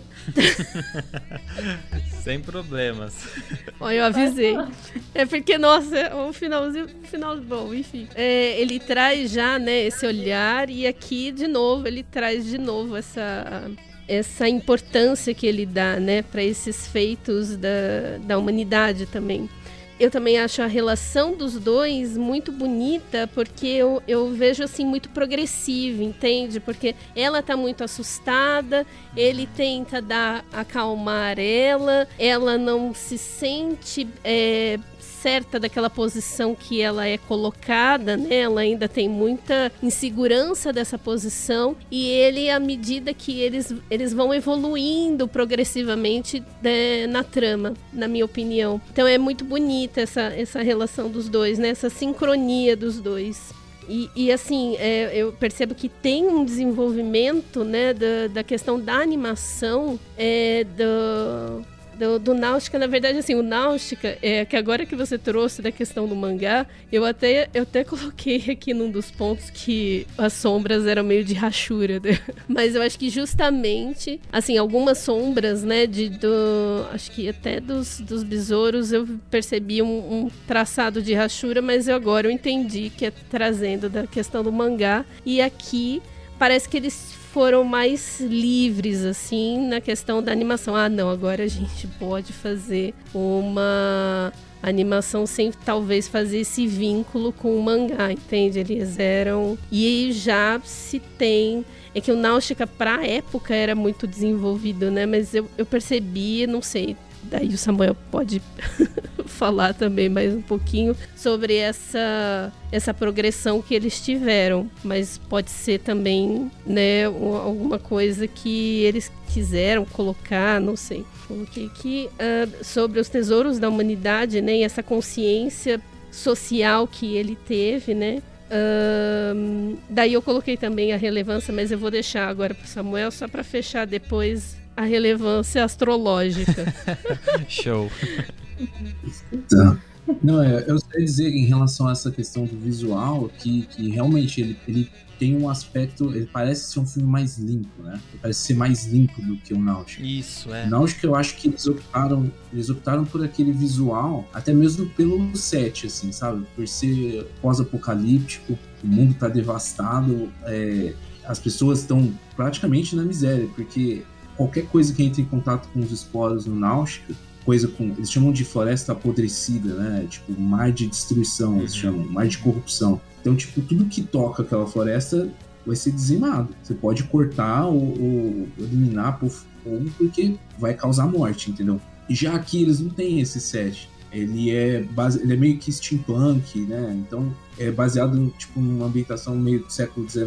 Então ele é bem mais limpo visual e ele transmite isso visualmente, né? Ah, mas como acho que acredita a equipe seja a mesma que trabalhou no Náutica, é, a qualidade não perde, né? Eu, eu tenho muita, inclusive a, o open titles do, do coisa, os títulos, a abertura do, do do Apta é muito bonito, assim, bem estilizado e, e, lúdico, assim, eu acho bem bonito esse filme. É, não sei, não sei se tem mais alguma. Vocês querem saber, mas tem mais alguma dúvida sim, que eu posso tirar? Vocês acham que é legal falar? Ah, você tem mais é, alguma coisa falar sobre a sua opinião mesmo sobre o filme, o que, que tu acha? Ah, o que, que você acha? É. Ah, eu gosto bastante. É que eu falei, eu acho que eles, eles trazem personagens que são menos sisudos, eles são personagens que são. Uhum. Eles não têm a profundidade que tem no Náutica, mas eles são mais acessíveis, entendeu? Uhum. É, eles é. serem mais leves e tudo mais, eles têm. Isso é um tom que é mais acessível, você se conecta, você ri com os personagens e tudo mais. Quer fazer o fechamento astrológico, Jéssica? Vamos lá. Eu quero só fazer um comentário antes de você Beleza, fechar. manda, pode ir lá. Tem outro ponto que eu acho legal, que é que nem, ela tinha aquela joia que na verdade era uma pedra. Uhum. Tanto é que eu até associo um pouco, associo, a, a construção da história do, do castelo em si, da civilização de Lápota, me lembra um pouco eles falando de Atlântida também. E até, inclusive, tem uma cena, né, quando eles chegam que mostram os bichos, que eles entram, assim, num rio, e aí você vê que tem toda uma construção por baixo. Uhum. E aí também eu pensei, eu associei um pouco por conta também do tanto de conhecimento que eles têm, né? Uhum. Mas um outro ponto que eu acho legal das joias, da, da pedra, é logo depois, é bem no comecinho, quando tá a Chita e o Pazu conversando com aquele tiozinho na caverna, que eu não esqueci o nome dele. Sim, sim. Que eu achei muito bom aquela conversa, o diálogo deles. Mas eu acho muito legal que ele fala que ele sempre estudou as pedras, ele sempre conversou né, com as pedras. E aí ele pega e fala ah, que as pedras têm muito poder, tudo, principalmente essas, né, de, da construção da civilização de lá. E que ele até vira para ela e fala que ah, do mesmo jeito que as pedras trazem, podem trazer muita felicidade, muito poder, também elas trazem ao mesmo tempo muito sofrimento, trazem muito caos. Então ele joga muito essa questão da dualidade. Uhum. E é tipo assim, ah, você tem um negócio que pode trazer felicidade, mas ao mesmo tempo pode destruir tudo. E até tem o, a responsabilidade, né, de você ter muito poder. E isso eu acho que apesar de ser um assunto mais complexo, eles jogaram, assim, entrou no filme de um jeito muito sossegado, muito tranquilo, porque realmente é uma produção, é um filme muito gostosinho de se assistir. E que nem a gente falou, qualquer cri... quando criança, quanto mais nova, é muito mais gostoso até de você ver o castelo do que você ver Náusea pela complexidade dos assuntos fala... falados, pelas Sim. personalidades, por todos esses detalhes que a gente já falou, né? Mas acaba sendo assim, um um assunto, né, um tema bem interessante que eles falaram de um jeito muito simples. E acho legal também é quando eles falam dos cânticos, né? Porque ela aprendeu três cânticos e aí ela tem para acender a luz, né? E ela também teve que. Ela até comenta que ela teve que aprender o da destruição também. E aí entra novamente Sim. nessa questão dualidade e uhum. tal. Você, o, é você. A gente que escolhe, né, pra que as coisas são usadas. Que nem se for ver dinheiro. Você pode usar dinheiro pra uma coisa boa, como você também pode usar pra uma coisa mal. E aí eu acho bem legal essa, do, esse conflito. E eu, eu, pelo menos, percebi em vários pontos diferentes da história. Quando tá até o próprio o carinha que era parente dela e que no fim ele fala que, ai, mas se tem uma civilização assim no céu e que tem tanto poder, ela tem que ser destruída porque ela é uma afronta, né? Ela pode ser um perigo pra gente. E quando você vê que na verdade lá vivia tudo em equilíbrio. Até os robôs, que nem os robôs eram máquinas super fortes, mas que eles não agiam. Eles não usavam sua força, eles só usavam quando necessário para proteção. E aí eu vejo muito questão do equilíbrio em si, né? E que isso também é uma coisa que está presente em todas as produções do estúdio. Sim. Agora só. Tem uma coisa que eu não sei se é muita viagem minha. ou se vocês perceberam isso, porque eu assisti o Castelo no Céu e no dia seguinte eu assisti o Náusica, né? Aquele bichinho amarelo que morde o dedo da Náusica. Ele aparece Sim. no castelo do. Aparece. Que bom, então Sim. eu não estou louco. falei, gente, é o mesmo bichinho. Ah, é a raposinha. Então eu falei, ai, nossa, que bom, eu tô tão aliviado. Não, então, eu acho que eles acabam pegando vários elementos, né? Porque até se você ver a, a estética, tipo, o corpo das personagens, elas têm um estilo até de cabelo, que nem a Chita, ela tinha as trancinhas. Uhum. A Sophie, do Castelo Animado, tem a trança. Quando uhum. elas acabam ficando de cabelo curto, elas acabam tendo meio que o mesmo visual. Não, sim. E parece que eles juntam muito os cenários. Né? É, então, e quando aparece a primeira vez a Chita, ela me fez lembrar um pouco a Kiki também, que ela tá de vestidinho preto, sim. né? Então tem essas coisinhas, sim. meio que vai ligando uma coisa ou outra. É, o... Tem algumas curiosidades sobre, sobre ele. Pode falar, mano, desculpa. Não, eu só ia falar que a, o próprio cenário, quando eles começam a mostrar o castelo em si, me lembra muito aquela ilha que o Hall no Castelo Animado também mostra pra Sophie. Então acho que eles uhum. meio que. Não sei, o cenário foi parecido. Mas era só esse outro comentário, gente. É, é, eu só ia trazer algumas curiosidades que tem no que tem nesse filme, que é com relação a, a que aliás faltou falar sobre lá do Náutica, que durante eles, eles tipo assim, como eles estavam fazendo uma produção que era muito difícil e tudo mais, eles colocaram nas, nessa revista Animage que eu falei, que era do Toshio Suzuki, eles colocaram um anúncio procurando animadores. É, porque eles não iam conseguir cumprir o tempo, né? A data que eles, que eles falaram que eles iam lançar.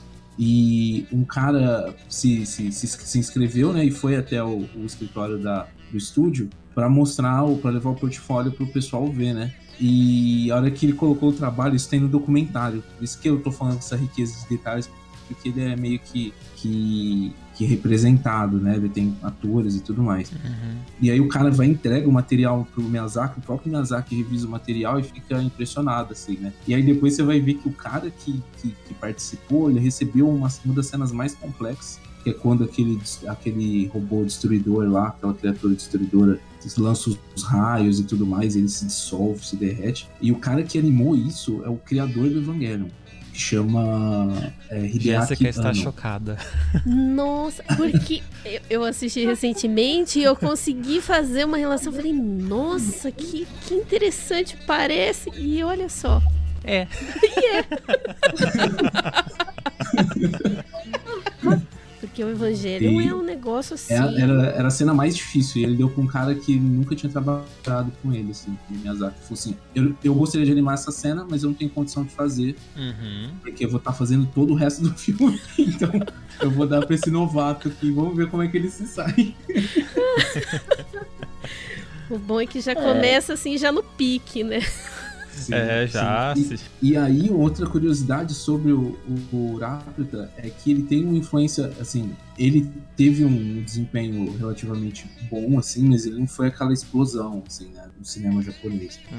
Ele, ele se pagou e tudo mais, mas não foi nada um estouro, assim, uhum. Mas é, é engraçado porque eu acho que ele tem aquele caráter cult, porque ele influenciou muito a cultura japonesa. Você vê em, hum. diversas produções o pessoal referenciando e tudo mais. Tem uma. Eu vi uma vez, eu tava assistindo Gintama, não sei se vocês conhecem, que é um outro, um outro anime de comédia e tudo mais. E tem diversas referências, assim, ao longo de toda. É um, é uma, é como se fosse o, é uma série de animação japonesa que é de comédia. Só que tem, sei lá, 20 anos de produção. E ao longo de todos esses 20 anos, eles fazem, vão pontuando referências de, de náutica e de, de, de Irápita, assim, em todo o conteúdo. Acho que os autores devem ser muito fãs, assim, sabe? É bem, bem interessante. Mas, assim, era só isso que eu queria trazer. E o fechamento astrológico do Castelo no Céu, Jéssica? Bom, nós, como nós estamos falando de território. Ai, peraí, deixa eu voltar uma fala da Amanda, porque ela falou da Atlântida. E hum. uma vez eu li que a Atlântida ela tinha formas circulares de organização. E aparece isso no, no castelo, né? Hum. Ela tem essas. Uh, dá uma, uma impressão de. Uh, Ai, como que eu posso dizer aqui? De, não de túnel, mas assim, sabe? Vai, vai encaixando os círculos maiores uhum. até. Então tem isso na, na arquitetura da Atlântida. E muita água, né? Porque. Foi o próximo capítulo, né? Ah, mas uh, o nosso fechamento aqui astrológico, né? Como nós estamos falando de território, eu peguei aqui um eixo, né? Que fala de território. E eu peguei o eixo entre leão e aquário. O leão, no sentido desse brilho, né? De procurar esse brilho. Então, ela tinha essas, uh, essas habilidades com essas palavras é, mágicas, né? Mas ela se sentia insegura, né? E, e ela teve que tomar essa posição, né? De, de ir à frente e falar, não, eu sou a... Ra... Ixi, spoiler. eu sou a rainha disso tudo, né? Então, é... e o eixo do aquário, né? De novamente, né? A conscientização dele dessas, é, dessas civilizações, né? Como as, essas civilizações são verdadeiros tesouros para a humanidade e que caindo em mão errada, né? Essa, essa ganância por de, de conhecimento também é ruim, se não bem utilizada, né? Uhum. E esse, esse símbolo, essa representação de aquário, né? Ele traz essa conscientização da, desse, desse olhar humanitário, né? Para esses feitos humanos é, inclusive né, de progressões é, tecnológicas, né? Então eu acredito que esse foi o eixo. Muito que bem. É, quer comentar alguma coisa, Amanda? Da sequência aí? Hum, não, quer. Bom, vamos então para o túmulo de vagalumes. É, então, porque agora uhum. os dois últimos filmes que a gente vai falar nesse episódio, né, eles foram lançados no mesmo ano, né, do que é o Sim. Túmulo dos Vagalumes e o Meu Amigo ou o Meu Vizinho Totoro, né, tem as duas é, dois títulos aqui no Brasil. É, e eu tava vendo algumas curiosidades, né? Que parece que eles foram estreados no cinema do Japão momentaneamente, né? Então, tipo, tinha gente que tava saindo do, da sessão do, do meu amigo Totoro feliz da vida e pessoas devastadas saindo do túmulo do vagalume. e essa, essa informação procede, Samuel? Sim, sim, era por, sinal, teve, trouxe muito, muito problema, assim, pra, pra direção, porque, assim, que nem a gente já tava falando no, no, no Náutica e no próprio Castle on the Sky, lá no que essas produções são muito complexas, demandam demais, assim, energia do pessoal que tá trabalhando, uhum. dos times que estão trabalhando. E como ele, mas assim, como eles eram muito empolgados, e você não faz animação se você não for apaixonado, né? Eles tipo tiveram essa ideia de, de fazer dois filmes ao mesmo tempo que é algo que não se faz, entendeu?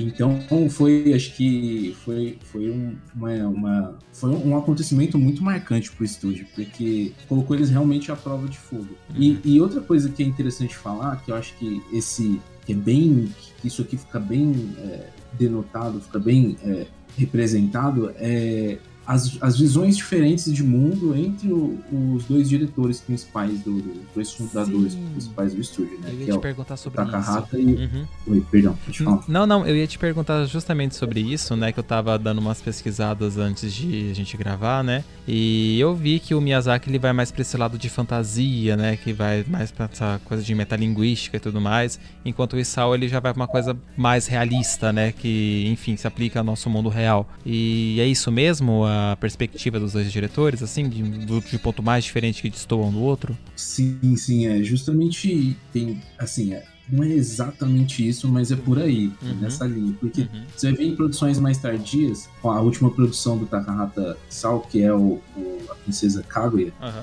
que vai falar sobre uma lenda, uma lenda japonesa, mas é, é, ainda é com o pé no chão, assim. Ele fala muito sobre o cotidiano no período em que a lenda era famosa, entendeu? Em que período medieval, né? O, o cachorro tá latindo aqui, desculpa.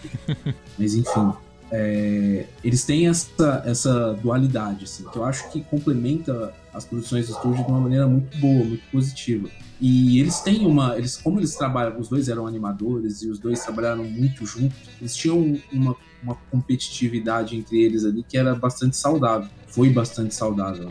E, e aí, tanto que os dois trouxeram roteiros que eram muito bons. Por exemplo, o, o, eles foram tentar aprovar o, o Cemitério dos Vagalumes na Tokuma Shoten, só que, como era um filme muito triste e devastador, é, eles não quiseram fazer, entendeu? E, se eu não me engano, no período que foi feito, coincidiu com um acidente nuclear, não coincidiu com o um acidente nuclear de. Foi logo depois do Chernobyl, não foi? Chernobyl foi em 86. Mas, enfim. Uhum. Eu acho que foi 86. E, e o mundo tava muito esquisito, é, entendeu? 86 mesmo. 86, isso. É, e o, o, o, fala sobre. E o, o Cemitério dos Vagalumes fala sobre, tipo, sobre inferno nuclear, né? Sobre o, o, todo o problema que isso traz e tudo mais. E aí eles não queriam fazer. Então, tanto que a, não foi um estúdio que eles já estavam trabalhando, né? Que, é, isso aqui, acho que nesse ponto, acho que é legal a gente falar. Tem uma. É, que não tem nada a ver com essas duas produções, percebeu? É, o Náutica ele foi produzido por um estúdio chamado Topcraft, lá em 84. Por que, que foi escolhido esse estúdio? Ele era um dos melhores estúdios do Japão.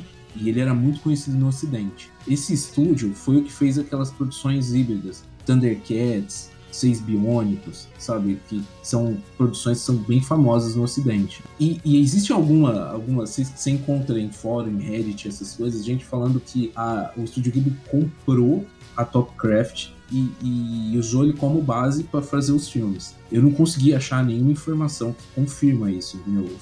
Informação oficial. Então, existe essa mística de quem que produziu os filmes nessa época. Existem alguns é, animadores que são muito famosos que, e que são meio que os Night Old do Japão, inclusive o Hideaki Anno do Evangelho é um deles, né? Eles falam que tem, tipo assim, por exemplo, tem uma cena em perspectiva que tá, a câmera tá rodando e, por exemplo, uma perseguição a cavalo, tem cinco pessoas correndo a cavalo. Eles falam assim, ninguém conseguiria animar isso, exceto o Miyazaki e o Hideaki Anno. Então eles, eles são um dos melhores animadores vivos, esses caras, uhum. do Japão, né? E, e aí, tipo, a questão dos estúdios, ela é interessante porque quando eles vão produzir isso e a Tokuma Shoten não aprova o roteiro do Cemitério dos Vagalumes, eles vão tentar um outro filme que, que, tá, que eles tinham um roteiro pronto, que é o, o Totoro. Como o Totoro é mais infantil e ele é muito mais acessível uhum. com o público que era mais que consumia mais animação na época, então ele, ele podia ser exportado, então tinha várias facilidades econômicas, financeiras aí. Então eles aprovaram o, a produção do Totoro. É aí que tá, tipo assim, apesar de, da direção, da produção, do roteiro ser do estúdio Ghibli, quem vai produzir o, o Cemitério dos Vagalumes é uma outra produtora, um outro estúdio, com a direção do estúdio Ghibli, entendeu? Tanto que os direitos do, do Túmulo dos Vagalumes não é do Ghibli, de transmissão deles aqui no Ocidente. Uhum. Você não encontra ele, por exemplo, na Netflix. A Netflix uhum. tem quase todas as produções acho, do Ghibli, uhum. mas não tem o Túmulo dos Vagalumes, entendeu? E, mas assim, só complementando a questão da, da, dessa dualidade dos, dos diretores, os filmes que têm maior é, ranking nessas plataformas que ranqueiam, é, Rotten Tomatoes, essas coisas, são do Takahata Sal. Acho que justamente por trazer essa questão realista, entendeu? Uhum, que é mais fácil de conectar com um público, especialmente ocidental. Sim, eu hum. ouvi dizer que o Memórias de Ontem tem uma nota absurda no Rotten, né? Sim, sim. Eu acho que. Acho que só o coisa, o Túmulo dos Vagalumes, que é 100%. Acho que o Memórias de Ontem é tipo 98%. Caramba. Mas as melhores notas são, são do Takahata Sal. Uhum. É engraçado, porque quem se relaciona ao é você fala de Estúdio Ghibli e todo mundo fala de, de Hayao Miyazaki. Sim. Bom, então é, vamos falar do... Qual que vocês querem falar primeiro, do Túmulo dos Vagalumes ou do Totoro? Então, vamos com os Vagalumes pra dar aquela bad Isso é, eu pensei pra gente terminar o episódio um pouco mais feliz com o Totoro. Oh. Equilibrado. Nossa, sim, então, eu vi esse filme essa semana é, tive que achar nos torrent da vida, né? Que o Samuel explicou, ele não tá disponível em nenhuma plataforma. Sempre que eu ouvia falar do Túmulo dos Vagalumes, era tipo que é um filme devastador, que todo mundo que via se matava de chorar, né? Enfim, né? Que é muito emocionante. E realmente, eu é um filme que pega o coração, tipo, destraça ele, porque é muito forte as situações que passam, né? A relação dos irmãos e tudo mais, né? Enfim, o, o cotidiano de guerra, o que, que a guerra pode causar, né? Na sociedade como um todo. E o final é. Porra, o final é foda pra caramba. é, é muito triste. Mas é. Só de lembrar já dá uma. É, nossa, é. sim, sim. Tipo, mas também não é aquela coisa de falar, ai, nunca mais vou ver esse filme na minha vida porque é muito triste. Não, eu acho que é um filme não. que vale a pena ser revisitado, enfim. É, por todo o contexto, por tudo que ele representa, né? E, enfim, gente, eu gostei bastante. Eu acho. Eu, eu gosto de dramas, gosto de filmes de drama, então eu acho que ele cumpre certinho o que é proposto e é maravilhoso. Quer fazer uma sinopse dele, Amanda? Posso fazer. Assim, eu honestamente acho esse filme um dos melhores filmes que eu já vi de guerra. Assim, é, um dos mais sim, sim. reais e mais uhum. que você realmente é julgado uhum. a ver da perspectiva da pessoa, assim, das pessoas mais vulneráveis numa situação. É, exato. E é uma coisa também que é um ponto de vista que, tipo, as consequências da guerra e não as batalhas em si, né? Então acho isso legal também. Sim. E, bom, só para contextualizar rapidinho, né? Ele não é baseado num conto, né? Que é o conto chamado Túmulo de Vagalumes, Potere no Hack. E ele conta a história do, da Satsuki. Falei errado, gente, os nomes, já misturei. A Setsuko e o Seita. Eu confundo nomes às vezes, gente. Mas, enfim. Eles eram, tinha a criancinha Setsuko, ela era. Acho que não acaba contando quantos anos elas têm, mas provavelmente em torno de 2, 3 anos. Ela é uma criança bem pequenininha. E o irmão dela, o Seita, é um pouco mais velho. E eles estão no meio da guerra. Bom, a mãe deles, ela. Spoiler, mas você vai ver isso nos primeiros cinco minutos. O pai dele era da Marinha, então ele via os dois e a mãe. E a casa deles é bombardeada. E nisso eles vão pro. pro como que chama o lugar? Um lugar de proteção, né? Da escola. Bunker. Isso, para um bunker. Obrigada, Samuel. Lá eles descobrem que a mãe deles tinha sido atingida e ela acaba falecendo.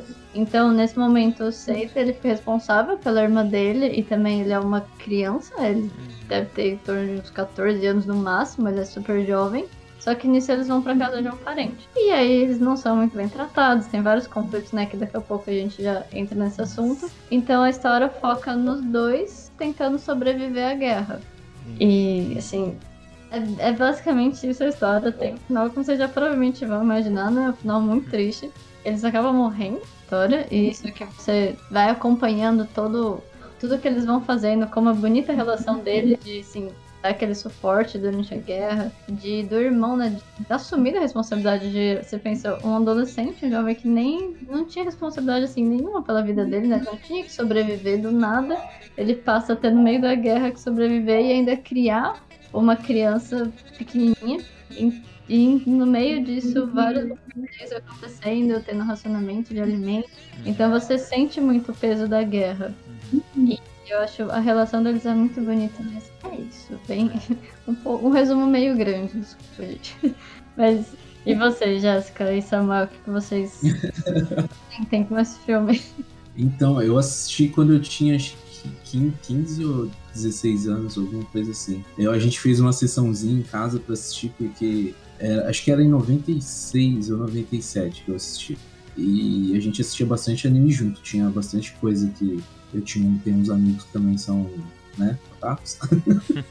e aí a gente assistia bastante coisa pessoas filme. E quando acabou assim a sessão, foi aquele silêncio absoluto, assim, luz apagada, tela preta, você só ouvia gente soluçando, sabe? Pô, a gente tava em cinco, cinco adolescentes. Você imagina o poder devastador que tem esse filme pra fazer cinco adolescentes uhum. chorar de soluçar, assim. Uhum. Então é, é, Eu acho que a, a, a direção, a forma como ele constrói a narrativa, os elementos, ele coloca às vezes é, ele usa a poética, mas ele não usa a poética abstrata, assim. Não é um negócio que você não consegue, que foge da realidade. É um negócio muito pautado na realidade, mas que tem muito sutil, assim, é uma narrativa muito sutil. Ele fala sobre o sofrimento sem, sem mostrar um personagem falando que tá sofrendo. Uhum. O irmão tenta ser, ser pra cima, ser uma pessoa pra cima o tempo todo, mostrar pra menina que não, tá tudo bem, vai dar tudo certo. E acho que isso é o que termina de, de rodar a faca no coração, assim, sabe?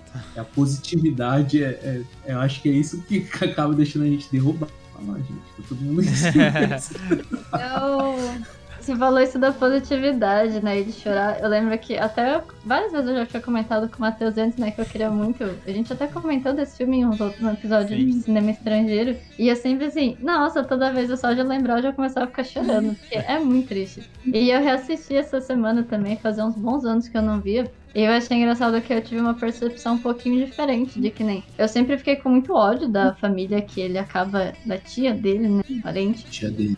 Porque, gente, que pessoa horrível. Tipo, você tá no meio da guerra, você meio que praticamente expulsou as crianças da sua casa. Nossa. E, só, e agora, vendo dessa vez, eu fiquei, putz, foi muito bonito dele querer realmente cuidar da irmã, de querer conseguir sobreviver e construir a casa, tudo. Mas tinha uns momentos que eu ficava assim, por que, que ele não ouviu o conselho do velhinho quando ele foi comprar as frutas de, tipo, volta para aquela casa? Tipo, pelo amor de Deus. Eu fiquei muito agoniado dessa última vez. Uhum com essa sensação de, por pior que seja a volta, pelo menos era uma casa, sabe? Você tinha uma questão higiene, uma questão segurança. Mas é só essa diferença de percepção que eu não tinha tido das várias outras vezes que eu assisti, sabe? Uhum. Acho que também a gente vai ficando mais velho, a gente começa a ter uma visão um pouquinho diferente. A gente acaba. Eu acho que depois de você ver várias vezes esse filme, você já tá com seu emocional, assim, por mais que você fique abalado, acho que você já tá meio calejado, aí. Uhum. Você já sabe o como. Eu só assisti esse filme uma vez, eu não tive pra assistir.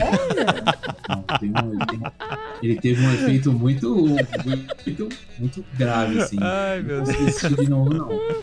Ah, mas se você conseguir assistir, porque é, eu, eu chorei litros, de verdade, eu chorei litros as primeiras vezes. Eu acho que eu já vi umas uhum. quatro ou cinco, não vi mais do que isso não. Mas Deixa dessa eu... vez eu senti muito essa diferença de ver um pouquinho não tão do lado emocional, sabe? De ver um pouquinho do lado racional. Sim. Mas a história é linda. Eu vejo a menininha e já fico engasgado já. Nossa, então... é. Ai, aí você, Jéssica, como foi essa experiência com o filme? Bom, a minha experiência foi que quando eu era menor, né, eu estava iniciando meus estudos de japonês, então não se tinha muita coisa, né, para você poder é, vivenciar a cultura. E daí é, me falaram: olha, tem esse filme aqui, a gente tem essa VHS, essa fita aqui, é, fala sobre a guerra, mas é meio triste. Daí, ah, tudo bem, né? Vamos assistir, né? Ah, é do Ghibli, né? Daí eu falei, ah, é Totoro. é meio triste. Mas é no nível Totoro, não sei, né? Enfim, daí você é jogado, né, para um buraco escuro. Num túmulo mesmo. Porque do começo ao fim eu chorava, mas eu chorava assim, de, de, descer assim muitas lágrimas. Eu falava, gente, mas né, o que que tá acontecendo? Eu acho que assim, realmente a questão do, do Seita né, ser um, um irmão que tá tentando dar conta daquela situação e, e ele não tá conseguindo, né? Você vai vendo que a partir da, da evolução do filme, ele não, né, as coisas começam a fugir do controle dele, né? É... Bom, é... bom, spoiler, né? Uh, eu acho que a partir do momento que a, a, a, Setsuko morre, daí que você é jogado mesmo uhum. no, na vala mais escura e sombria. Uhum. Porque até então você estava acompanhando os dois era muito difícil, né, dar essa sensação de desolação, né, tanto que eu acho que assim, ah, quando eles saem da casa da, da tia e vão para a floresta, né, para mim é mais uma, uma forma de representação desse abandono, dessa desolação, mas esse é, essa atmosfera de fuga do Seita também, de querer fugir dessa situação, né, para auxiliar ali na, na irmã ficar mais calma, né? Então ele mostra os vagalumes para ela, né? Tanto que tem é, tem alguns fãs, né, que viram que na capa principal do filme, né, tem os vagalumes, né, que são pontinhos assim bem redondinhos e tem outros pontos assim que são representações de balas, né? Então assim, é... então só pela pela apresentação do cartão cartaz do filme já mostra como que vai ser o desenrolar, né? Uhum. Mas é muito bonito de ver esse laço, né, entre eu, os dois irmãos, né? E, e de novo, né, assim, para mim, se tem essa cicatriz, entendeu, da guerra, que eu acho que até o próprio, né, eles, né, viveram esse, esse, eles nasceram nesse momento, acho que eles nasceram num pós-guerra ali, né, enfim, ou vivenciaram um pouco da guerra, né, e, e depois também da, das bombas atômicas, eu acho que realmente foi, assim, a, a cicatriz mais profunda para mim, que, que eu acredito que o Japão até hoje, né, um, se tem na, na representação do drama, né, do, é, enfim, né, dessa, dessa consequência do que a bomba atômica trouxe para a sociedade, né, até de alteração genética, né, que pessoas que nascem aonde foi uh, jogadas bombas ainda têm uma propensão a desenvolver câncer. Então, assim, é uma, uma projeção de consequência muito forte, né? Inclusive, eu estava assistindo um podcast, né, que estavam se falando da questão das representações japonesas, né? Então, pós-guerra, né, ou no, na guerra, a apresentação era um samurai, vamos dizer assim, né? Conhecemos o, o Japão como um samurai e depois ali, bem depois no pós-guerra, teve um movimento do kawaii. Então, por que que teve esse movimento do, do da, da, representação do Japão ser de um samurai para passar para uma Hello Kitty, por exemplo? Então, é, para mim, é justamente para tapar um buraco assim gigantesco que a guerra causou. E também por que ter tanta violência, né, para um, um olhar ocidental, ter tanta violência nas representações das obras japonesas. Eu acho que justamente por causa dessa cicatriz. Né, essa cicatriz que a guerra trouxe. Uhum. E eu acredito que a Amanda está tendo esse olhar também é, da questão de, de ter é, esse olhar não tão mais emocional, porque nós passamos, né, é, por uma pandemia, né, e, e, é, e, eu acredito assim que quando você passa por uma pandemia, você desenvolve vou dizer aqui, vou ser um pouco pessimista, mas você desenvolve um estresse pós-traumático. Não vamos sair é, é, como nós entramos. Nós vamos sair com outra cabeça. Então, talvez por isso a questão dos tios, né? Que você falou, apesar de ter os horrores, ainda tinha ali a casa dos tios, que era hostil, mas pelo menos era um teto, né? Então, é uma maneira mais de sobrevivência de pensar, né? Não tão emocional como teve o personagem que era um jovenzinho também, né? Ele não, talvez ele não não tinha maturidade para acompanhar o que ia vir. É até uma questão né, que eu percebi essa diferença, porque nem eu falei, eu assisti quando eu era nova também, e aí eu fui assistir faz acho que já uns oito anos, e é agora, então é um, acho que uns sete anos que eu não assistia. E a questão também de ter tido contato com uma criança, eu percebi que isso fez diferença. Porque, por exemplo, quando você assiste, você vê que nem a hora que eles vão para aquela pra caverna, né, pra floresta, eles, ah, eles compram os equipamentos tal, eles se lavam no rio, mas assim, tá no meio de uma guerra. O quanto esse rio realmente eles poderiam estar tá tendo tanto, sabe, usando aquela água, tipo, como que eles estavam se higienizando? E aí a questão da criança, porque que nem agora que eu tive essa percepção por estar tá convivendo, ter convido com crianças, tá vendo? Que, poxa, uma criança pequenininha, ela sabia falar e andar, mas ela não. Ela tava aprendendo muitas coisas. E, por exemplo, quando ela vai no banheiro, que até ela comenta no episódio que ela tava tendo diarreia já fazia vários dias, você fica assim, como que essa criança que. Se o jovem não tinha algumas percepções de cuidado, né, por não nunca ter tido que cuidar de uma casa e de um outro ser vivo, como que essa criança vai se realmente estar tá se higienizando, vai estar tá se limpando direito, vai ter a noção de que nem até na parte trágica, quando ela morre, você via que ela ficava brincando com pedra, com terra. E assim, gente, o tanto de coisa contaminada, sabe? Por isso que eu falei, pelo menos na questão na casa, por pior que fosse, essas questões não eram um problema. E isso, consequentemente, acaba trazendo doença e várias coisas. Até a questão de saúde, porque isso eu nunca tinha percebido antes. Eu só vi dessa vez mesmo. Desde o comecinho, a Satsuka ela já tava com aquele machucado nas costas, né? Que ela ficava o tempo todo coçando. E aquilo foi piorando num nível gigantesco. Então, assim, se ela tivesse com a mãe dela, a mãe dela já teria naquele primeiro momento, por ser um adulto, saber que aquilo tinha que ter sido cuidado. E não ter deixado ela só foi, ele só foi conseguir, né, ter condição de levar ela no médico, que também o médico não quis ajudar em nada, um absurdo, depois de muito tempo. Vai saber quantos dias, quantas semanas já tinham se passado. Então eu acho que é meio que essas questões que a gente vai sentindo depois quando vai ficando mais adulto, né? Quando a gente é mais novo, acho que a gente não tem tanto essa visão do cuidado, de desses pontos que realmente, assim, numa situação normal, nem de guerra, já faria uma diferença absurda. Uhum. Agora, numa situação de guerra totalmente mais caótico, é acaba amplificando muito o problema, né? Então, isso que eu achei que eu até falei pro Samuel, assiste de novo, porque é legal, você provavelmente Sim. vai ter umas visões diferentes. diferentes é. tem essas uhum. percepções. Posso falar? Claro, deve.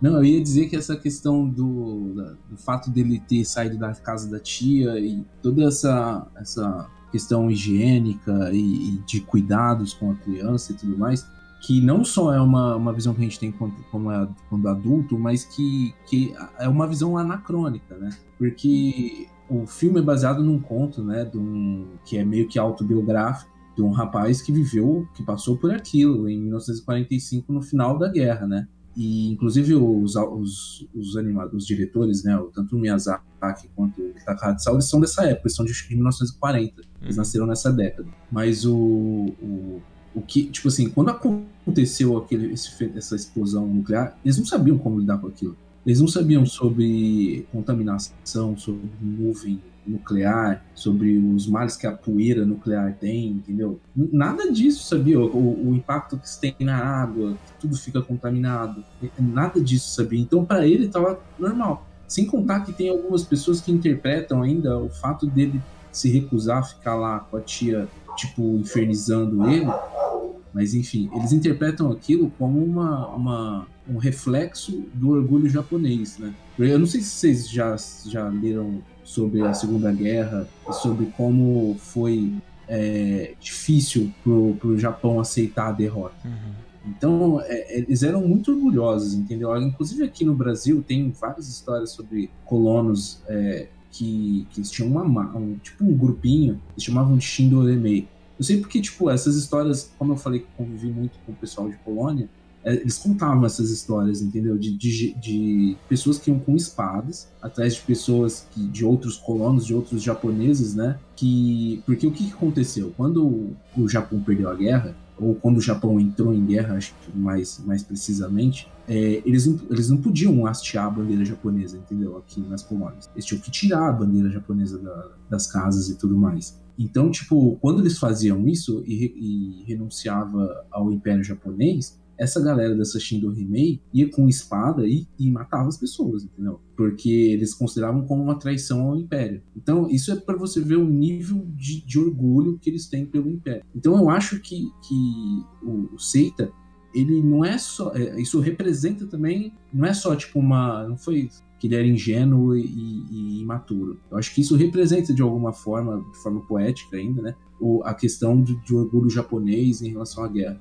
Então, Jéssica, a palavra é tua. Ah, sim, sim. Acho que falta Opa. só falar, ah, claro. por último, desculpa Imagina. da Jéssica entrar. É só falar sobre a, o impacto que ele teve no cinema japonês, né? Na, uhum. parte de box office, assim. Uhum. Ele não foi, assim, ele foi modesto o lançamento dele também. Então, a gente tem o Náutica, que fez algum sucesso, mas depois o Orápita e o, o Túmulo dos Vagalumes também foram lançamentos modestos. Eles não foram Assim, não teve muito burburinho em torno disso, entendeu? E... Mas, assim, ele foi aclamado é, mais um sucesso cult, assim, entendeu? Vários diretores, o Akira Kurosawa, tipo, cumprimentou. O, acho que o Akira o Kurosawa tem um filme sobre guerra, acho que no, no Dreams, não é? Ele tem um, um é, tipo um curta sobre que fala sobre uma visão mais poética da, da, da guerra, assim. É, mas enfim, ele tem esse, esse cara, teve esse caráter cult na época, várias pessoas especializadas, muito especializada, aclamou, mas é, em termos gerais ele foi modesto. Entendi. Só isso, desculpa, pode falar agora, Jéssica. Eu tenho só um comentário rapidinho, mas juro que é rápido. Eu não sei se vocês já vocês já falaram disso. E o quão verídico é, mas eu vi falando que o conto, né, que foi inspirado, o roteiro no hack, na verdade ele foi. O cara, né, que escreveu foi meio que uma forma de perdão também, porque ele era o próprio Seita, só que na verdade ele ficou vivo, mas a irmãzinha dele morreu. E que na verdade ele não soube cuidar muito bem dela, assim ele meio que não cuidava direito, sabe? Ele maltratava, ele não, não, não, não conseguiu lidar com a situação, entendeu? E aí ele até ficava muito mal e até escrevia como uma forma de tentar meio que se auto-perdoar pela situação. Tipo uma carta. E tentar que na história, né, o filme foi meio adaptado, porque é diferente, não é exatamente assim Nossa, que acontece, sim. né? Uhum. São só alguns elementos próximos. Eu não sei o quão verídico, quão confiável essa informação, mas li em diversos lugares. E achei interessante. Era só isso. Bom, gente, vou fazer aqui o fechamento astrológico, então, do eixo, né? Um, nós temos aqui o eixo, eu coloquei o eixo Câncer e Capricórnio. Câncer por ser a representação mesmo do seio familiar, né? Até a personagem da Setsuko ser um ponto de amabilidade e conforto durante a trama, né? E, e, essa luta da sobrevivência e infelizmente né aqui levando para o Capricórnio de ter esse amadurecimento muito rápido né essa restrição e essa rigidez que você vai passando conforme você vai progredindo durante o filme é, sendo assim bastante sombrio né. Bom então vamos para o último que é o do Totoro.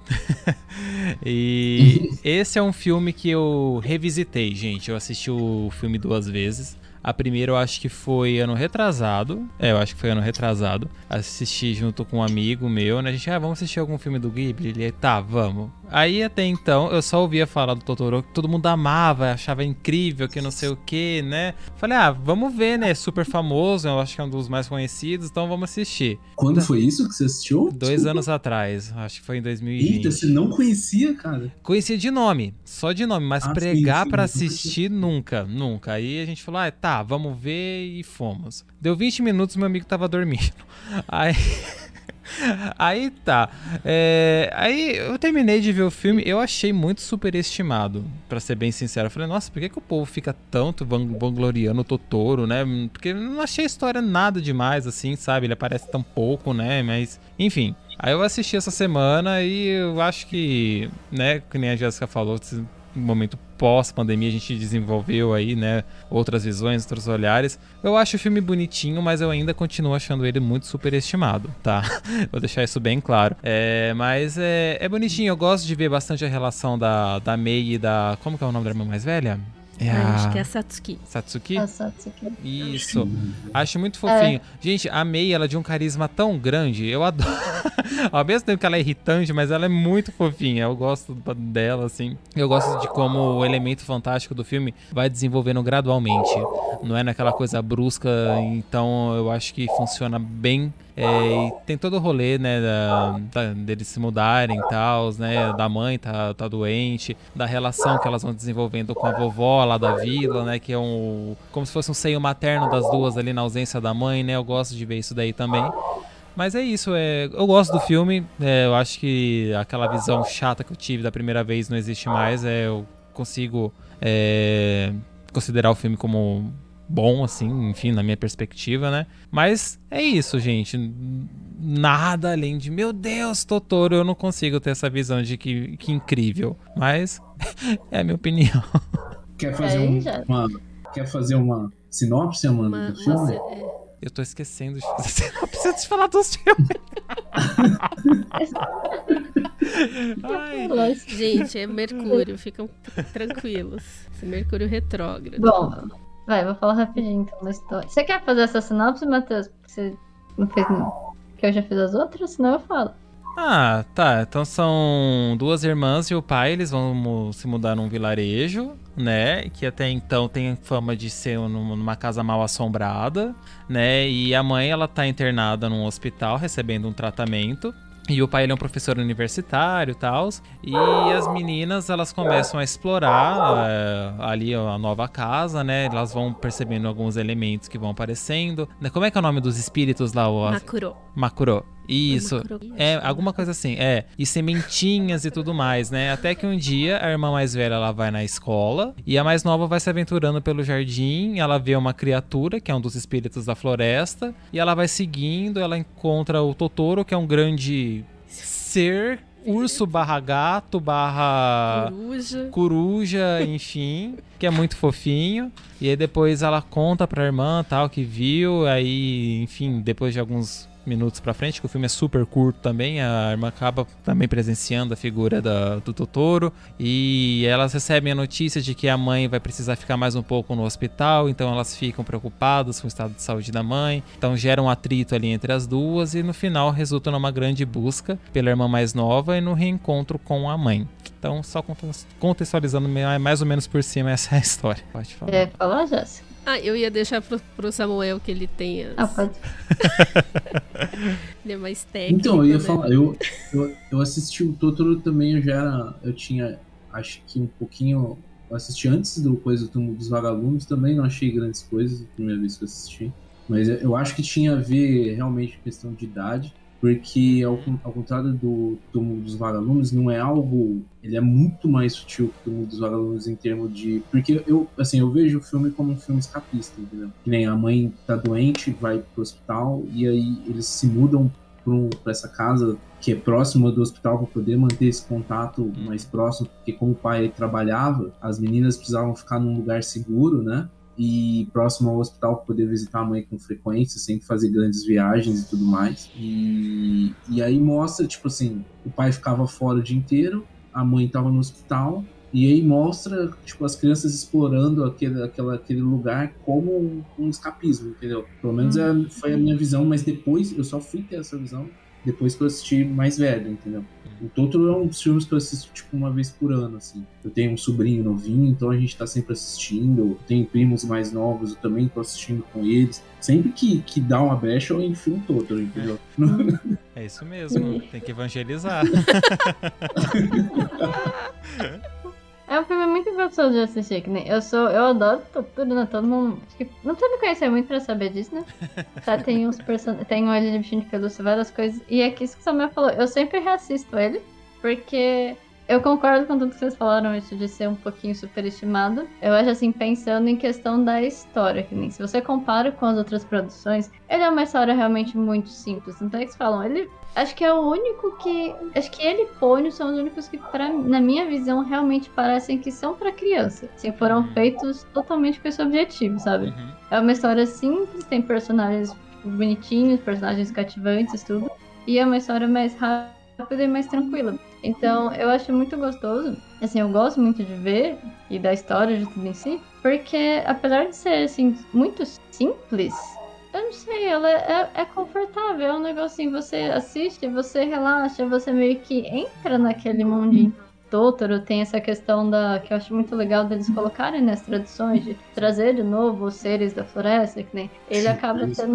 Protetor, não guardião na floresta e aí tem todas aquelas cenas bonitinhas de eles fazendo as sementes crescerem, que aí pra mim tipo mostra um pouco essa questão de cuidado, dando relação muito com a natureza. E acaba sendo mesmo uma questão de um escapismo, se você for ver elas. Mas o que eu acho legal é de. Eu vejo como uma forma bonitinha de mostrar assim para crianças como você lida com situações difíceis, por exemplo. Até você ver como é bonita a relação entre a Mei e a Satsuki, até quando elas brigam por conta de que a Mei queria levar o milho pro hospital e aí ela sai, tipo, ela totalmente pilhada, sai correndo, passa com o milho, tipo, se sim. perde.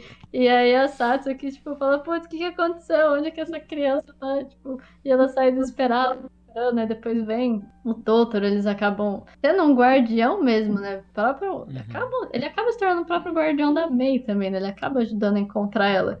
Então eu acho que mostra um pouco essa relação de irmãos, mas essa questão de aceitação também. É, eu- Porque se você for pensar, as crianças estavam lá e aí tem conflito, putz, a mãe tá no hospital, e aí a gente vai mudar de casa, vai ficar mais perto. E aí depois ela vai voltar para casa, mas não vai poder, porque ela não tá se sentindo bem. Ah, eu quero levar o milho, mas eu não consegui. Então é como se estivesse mostrando para as crianças como lidar com algumas situações desconfortáveis, sabe? Uhum. Porque a gente acaba que nem a May ficou super chateada, ela ficou frustrada. É uma forma de lidar com a frustração. E depois ela conseguiu entregar o milho. Uhum. Então, eu acho bonitinho por isso. Eu acho que é um filme, assim, perfeito pra criança. Ele Sim. ensina muitas coisas de um jeito Uhum. fofinho e que a criança vai estar entretida. E eu gosto muito de assistir porque eu acho muito confortável, eu acho muito legal. Não sei, eu acho as musiquinhas muito boas. Nossa, sim. é aquela coisa que Eu você fiquei- realmente vê pra descansar e Aham. também assiste direto. Eu fiquei assim, é, depois que eu assisti o filme essa semana, eu fiquei ouvindo a trilha sonora nele no Spotify, porque, gente, é linda, eu acho, acho, acho incrível. E esse fato de ser uma história mais leve, uma história mais infantil, eu não acho que seja nenhum demérito do filme, porque eu acho que ele se propõe a isso, né, a cumprir esse papel com esse público. E eu vejo também uma questão meio que de amadurecimento, principalmente com a questão da irmã mais velha, né, que ela vem em situação de que, tipo, é, a mãe pode morrer, então ela fala lá pra vovó, ah, a minha mãe pode morrer, abre o bocão, né? Então, tipo, ela já tá tendo discernimento do que pode ser a morte, o que que pode causar na vida dela. E querendo ou não, ela fica meio que de olho na irmã, mas na caçula também, né? Tem toda essa questão de se preocupar, de correr atrás dela e tudo mais. Então, eu acho o filme muito fofinho. É, ele é fofinho. Gosto. Sim. Gente, eu concordo com todos vocês. Mas assim, vou até falar uma coisa. O que eu acho mais assim admirável nas obras de arte é que cada pessoa vai ter uma releitura diferente da mesma coisa, né? Uhum. Baseada nas referências que a gente tem. E eu tenho uma referência do Totoro como uma referência ahn, da espiritualidade japonesa. Então eu consigo é, fazer alguns entrelaces ali, é, justamente com o respeito que eles têm com a natureza, por causa da questão do shintoísmo, é, que o shintoísmo é uma é a religião base do Japão e que se tem o panteão é, com deuses que têm representações da natureza. Então, a, a deusa do sol, o deus da lua. É, e, e nesse shintoísmo, eles colocam que essa divindade, esse- essa potência divina está em tudo. Então, é muito bonito de você assistir com essa, olha, eu até arrepiei, com essa, com, com, com essa cabeça, entendeu? De pensar que naquela semente que eles estão fazendo ela crescer tem uma potência divina, porque eles encaram o divino dessa forma um pouco mais vertical, não tão horizontal, né? E a espiritualidade japonesa é muito interessante porque o budismo entrou no Japão, mas não se teve essa rivalidade, né? O, então o budismo japonês ele tem um pouco dessa cara do shintoísmo também, que é o nosso zen, é, que é conhecido como zen budismo, inclusive da monja Koen. Então eu vejo, sabe, uma entrega e uma admiração desse caráter espiritual japonês, essa, esse respeito que eles têm com a natureza por causa dela ter essa potência divina. E, e isso, né, como é, sendo até de uma certa forma medicamentosa, entende? De lidar com essa situação da doença. Então, tendo a cura na própria natureza. Tem uma fala do, do Miyazaki, né, que ele coloca que ele escolhe as paletas de cores é, de uma forma muito mais é, vou colocar aqui de novo a palavra medicamentosa. Ele tem uma, um, um saber de quase uma cromoterapia, vamos dizer assim. Então, o filme, para mim, ele tem esse caráter, entende, de curar. Talvez por, por isso que acredito que todo mundo se sinta tão assim. é, se sinta tão abraçado por ele. O Totoro sendo grande, quentinho, fofinho, enten- entende? Então, é, é para mim, além de ser essa questão da maturidade, de justamente passar por essa situação, até falam que a própria mãe do Miyazaki era uma, uma mulher muito doente que ficou um tempo no hospital é, e depois, enfim, ela é, veio a falecer depois de um tempo que ela ficou no hospital. É, mas ele traz, entendeu, essa, essa mensagem para as crianças também, eu acho, da questão espiritual. Tanto que eu fui num templo budista uh, em São Paulo e tinha lá um Totorô, né? Tipo, vamos preservar a natureza. Então, assim, como que ele conseguiu, entendeu, trazer num simbolismo de um personagem toda essa questão ancestral e espiritual que se tem entende da, da uh, de, desse desenvolvimento japonês da, uhum. da, da, da, questão espiritual, desse respeito, dessa admiração, de também ser um apoio. Olha, nós temos protetores da natureza, então nós precisamos ajudá-los também com a natureza e a natureza tendo, entende, essa potência divina. Então, para mim, ele é emocionante. E mostra muito respeito também, né? Tem até nas cenas quando a Satsuki fala, quando eles estão perto da, da árvore, né? Que era uma cânfora grande. Uhum. E isso eu acho legal também que em vários. Eu não sei muito o significado da cânfora, mas eu acredito que tenha. Porque em outras produções também do estúdio, eles comentam sempre ah, uma grande, uma cânfora. Uma a cânfora é altamente medicamentosa. E principalmente uhum. da questão da, da mãe que tinha. A mãe tinha tuberculose, se eu não me engano, que era uma doença muito comum, né, uh, da época ali mais, mais antiga, né? Então a cânfora também ela ajuda a trazer esses bons ares, né? Então a representação da cânfora e, e ela sendo uma árvore sagrada, né? Que eles colocam aquele selo, né? Da, na, na árvore, né? Eu acho isso muito maravilhoso. É, então, porque justamente né, tem uma cena né, que eles estão em frente da câmara, até com o pai das crianças tá junto. O Sato fica falando, ah, eu queria conseguir ver o, o Totoro também. E aí ele fala, não, vamos lá na câmara, vamos agradecer aos guardiões, agradecer por tudo. Uhum. E quem sabe você vai ser agraciada por isso. Então eu acho que o filme todo fala muito dessa questão do respeito mesmo, né, com a natureza. E bem isso que você falou, né, de espiritualidade, autoconhecimento, acaba sendo tudo muito voltado para dentro, né? Então, voltar país, né? Voltar para as coisas naturais. Eu acho que fica bem claro nessa produção.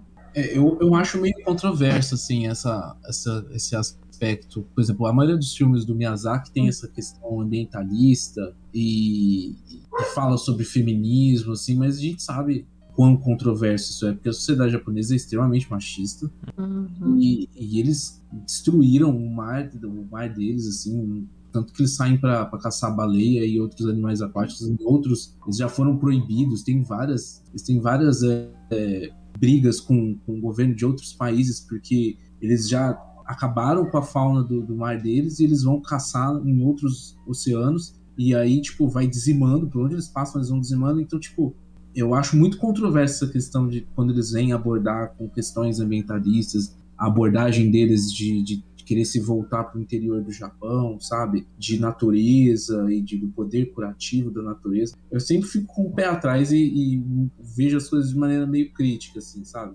Mas assim, é muito bonito, isso não dá para negar. Vocês têm mais alguma o... coisa para complementar? Tudo? Eu só ia completar a questão claro. do, do, box office, falando uhum. que também foi modesto quando saiu o Totoro, e que com o tempo ele foi fazendo sucesso até o ponto de se tornar do, deles chegarem a colocar o Totoro como mascote do estúdio pela popularidade, né? E como ele é nem o Matheus comentou, ele é super reconhecido. Às vezes a pessoa nunca assistiu, mas ele, ele sabe quem que é, então uhum. já ouviu falar, uhum. ou ele vê o bichinho e sabe, sabe de onde vem, que é uma coisa de anime, alguma coisa desse tipo. Uhum. Eu, eu ia perguntar, vocês já assistiram com criança? Eu era. É, eu não era criança, eu já estava um pouco mais velha, era adolescente com alguma criança? Você já viu? Eu assisti ah, quando não. eu era pequena, então eu, talvez eu tenha essa sensação mais é, admirável, assim, por, por hum. eu ter conhecido essa obra como é, quando criança. Assim, não tão criança, uhum. mas é, eu infelizmente também não, que não tem nenhuma criança no meu ciclo social por perto, ninguém da família tem uma criancinha. então também não tive essa experiência, mas deve ser interessante ver a reação delas. É, não, eu assisti com meu sobrinho quando ele tinha 4 anos. A primeira coisa que ele tio, quem é esse? quando ele viu o Totoro, né? É o Totoro, o que é o Totoro, tio? Porque ele não conseguia tipo, classificar o que, que ele era, sabe? Que Sim. bicho é aquele? Ele não Exato. conseguia reconhecer, ele queria, ele queria uma resposta. E como é que você vai responder pra ele o que é o Totoro? Uhum. Aí eu falei assim, ah, ele é o Totoro, eu não sei o que ele é. Aí eu expliquei que ele era o guardião da floresta e tal, da natureza, mas não, aí não dá pra você dar uma resposta muito clara, né, pra criança. E Sim. quando ele viu o ônibus gato, Nossa, meu Deus. aí explicar o que que é um ônibus gato com uma criança de 4 anos. Ele deve ter ficado alucinado, né? Querendo ter um ônibus gato, né? Querendo entrar no ônibus gato. Eu, pelo menos, É, eu acho que fiquei assim. Falei, nossa, um ônibus gato. Ai, a cara Eu achei é muito sensacional, até porque ele anda no- na fiação elétrica, tipo, nos fiozinhos, né, uma hora. É, muito bom. Sim, e eu percebi, vendo na segunda vez, que, tipo, eles têm ratinhos, tanto na frente dele quanto atrás, como se fosse luz de freio, alguma coisa assim. é tão Sim. bonitinho. Olha, Eles são o farol, eles são os faróis, Isso né, também, é, também tem isso. Ai, ai. Vamos fazer o fechamento, Jéssica, do Totoro? Ah, Ou que- Totoro? Não sei qual que é o correto. É, aqui eu trouxe também a questão da. Não, não podia colocar né, a questão de Virgem Peixes, justamente por ter esse caráter é, tanto medicinal, né, a obra ser uma obra medicinal, por isso sentir-se é, abraçado por ela, né? E esse fazer né, as crianças entenderem que precisa é, plantar a sementinha, esperar ela crescer, sabe? Ter, ter essa noção, né, de, de ordem, ahn, de ordem natural das coisas. Ah, precisa plantar, precisa regar, precisa ter paciência. Para mim, eu acho também isso é uma representação do, da do próprio caráter espiritual, né? Da, dessa questão da paciência. Até aqui eu coloco na questão do budismo, né? Que se tem né, essa paciência, essa meditação, né? Então, representada nessa questão do, do crescimento da, da semente virando uma árvore, né? É, essa progressão espiritual. E o peixes, né, por ser a representação do símbolo da espiritualidade, né? De, de ter essa conexão, de sentir essa conexão que existe algo além, né? Que não estamos sozinhos, né? Que, que essa, essa espiritualidade permeia o nosso meio de outras formas e é, que talvez não conseguimos compreender, mas mesmo assim, né? Quem já não viu um vulto, quem já não ouviu alguma coisa, quem não teve medo de, de fantasma quando era criança, então assim pensar que isso não é só do nosso imaginário, mas sim algo muito maior do que nós que está fazendo esse contato e está dizendo: Olha, eu existo. Não é porque você não me vê que eu não existo. Então, é... e, e para mim, a forma fantástica que ele teve de pegar um personagem é, muito carismático, que é o Totoro, e transformá-lo ele no símbolo de, de um guardião espiritual, né? E assim passar uma mensagem é, de preservação, né? É, uma preservação da natureza ou até mesmo uma preservação do nosso planeta, né? Então, assim, ficou como um marco, né? É, eu concordo com Samuel também dessas questões que ainda tem da, da caça às baleias. Eu conheço essa, essa questão é, japonesa da caça. Mas é, eu acredito que ele focou muito mesmo nas crianças na hora dessa mensagem, porque criança geralmente é, é o nosso futuro, né? Uhum. Então, se as crianças forem conscientes, nós vamos criar uma sociedade mais consciente. Quer complementar, Amanda, com alguma coisa? Não, eu só concordo Sim, completamente concordo com, com os dois pontos de vocês. Uhum, Eu até. dois, isso sim. é uma. Só um comentário rapidinho. Eu, eles também têm essas questões de tradição, principalmente não só no Japão, né? Se for pegar a China, essa outra cultura oriental, às vezes de. Você usa, que nem barbatana de tubarão também, que é um outro problema muito Uhum. grande que tem naquela região, né? Que às vezes a o tubarão em si é descartado, a carne nem, ele nem é comido, nem é aproveitado, mas a barbatana é, sabe? Tem alguns casos muito específicos. E eu fui saber dessas coisas depois de mais velha, depois que eu já conhecia e já gostava muito de estúdio. E eu lembro que quando eu conheci isso, eu, foi uma questão também que eu fiquei muito chateada, porque você fala, putz, os filmes, assim, grande parte das coisas que eu conhecia que falavam sobre o Japão, que eram no Japão, tem essa visão toda de respeito, de cuidado e tal. E a gente vê que na realidade não é tão bem assim, né? Tem, como qualquer lugar, né? Tem os seus problemas. Sim. Então é muito triste, mas eu acho que eu concordo com esse ponto da Jéssica, eu acho que realmente foi feito mais focado em crianças. Porque é bem que a gente não consegue mudar muita coisa agora. Assim, a gente consegue mudar coisas agora, só que se a gente foca numa produção e ensinar já as crianças, a gente já vai ter essa geração toda conscientizada. Então, uhum que seja essa mudança daqui vai 10 anos, ela vai acontecer em algum momento muito mais efetiva do que se só focar, por exemplo, nos adultos e não focar nas crianças. Esse problema vai se alastrar por mais tempo. Mas eu acho que são é importante Samuel ter falado, porque realmente são é alguma coisa que acontece, sabe? É o que a gente tem que ser discutido, que não dá pra só falar, não, o estúdio é incrível, o Japão passa uma ideia perfeita do Japão e não é bem assim, é. tem muitos problemas.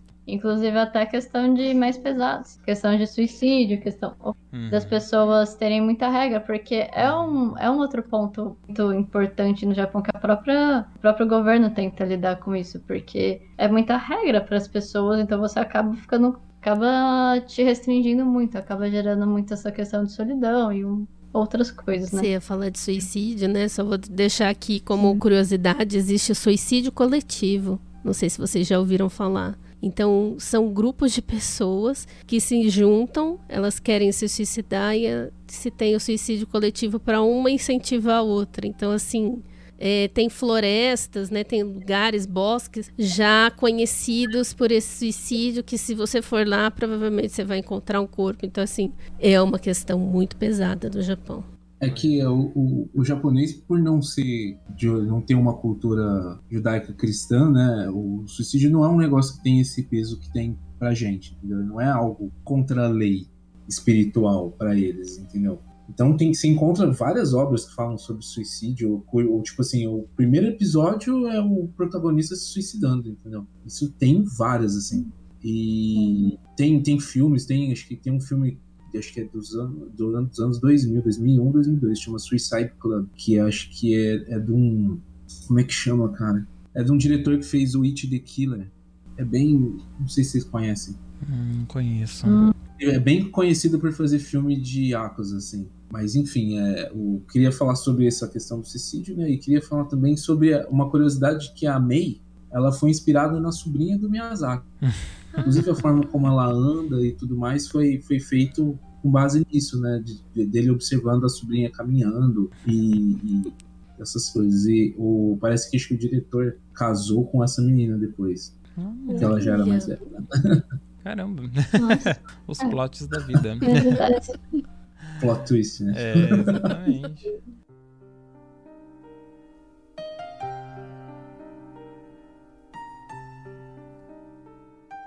Então, gente, esse foi o nosso primeiro episódio especial sobre o Estúdio Ghibli, né? Quero agradecer bastante a participação do Samuel e da Jéssica. Espero que vocês voltem nos próximos episódios também. A gente vai comentar aí sobre mais quatro filmes, a gente tá fazendo na ordem cronológica, né? E é isso, Jéssica. Obrigado pela sua participação. Nossa, eu que agradeço. Eu adorei participar aqui com vocês. É, prazer, Samuel. Não conhecia ele. Mas eu, prazer. nossa.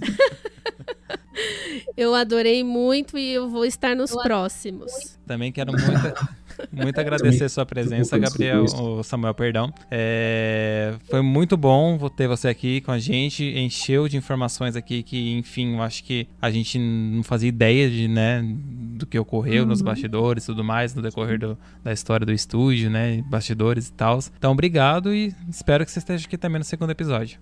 Opa, eu que agradeço o convite. É, foi muito bom compartilhar com vocês a experiência de cada um com a, animação, como a, a Jéssica comentou, que cada um faz uma leitura diferente uhum. e a, compartilhar assim acaba enriquecendo a experiência, né? A gente vai ter até no futuro, né? Quando a gente rever as coisas, né? Exatamente. Sim. Então, obrigado bastante, viu, Samuel? Mantes, obrigado.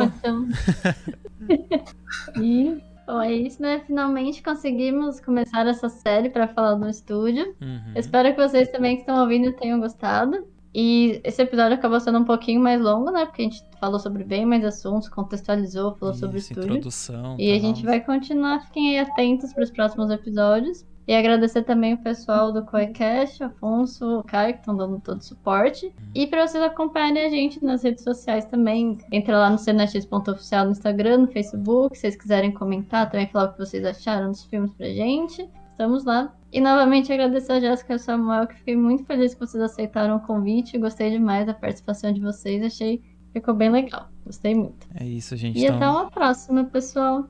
E é isso, Tchau, gente. gente. Obrigado. Nossa, obrigada mesmo. Imagina, a gente que agradece. Também nós temos nosso e-mail, que é contato.cenax.gmail.com. Então fiquem à vontade caso vocês queiram mandar alguma sugestão, algum feedback. Estamos em todas as plataformas de áudio, gente. Então classifiquem a gente, por favor. Que isso é muito importante pro nosso conteúdo, pro nosso trabalho que a gente faz com muito amor. E é isso. Até uma próxima. A gente se vê na parte 2, gente. Beijo. Tchau, tchau. Tchau, gente. Falou, tchau.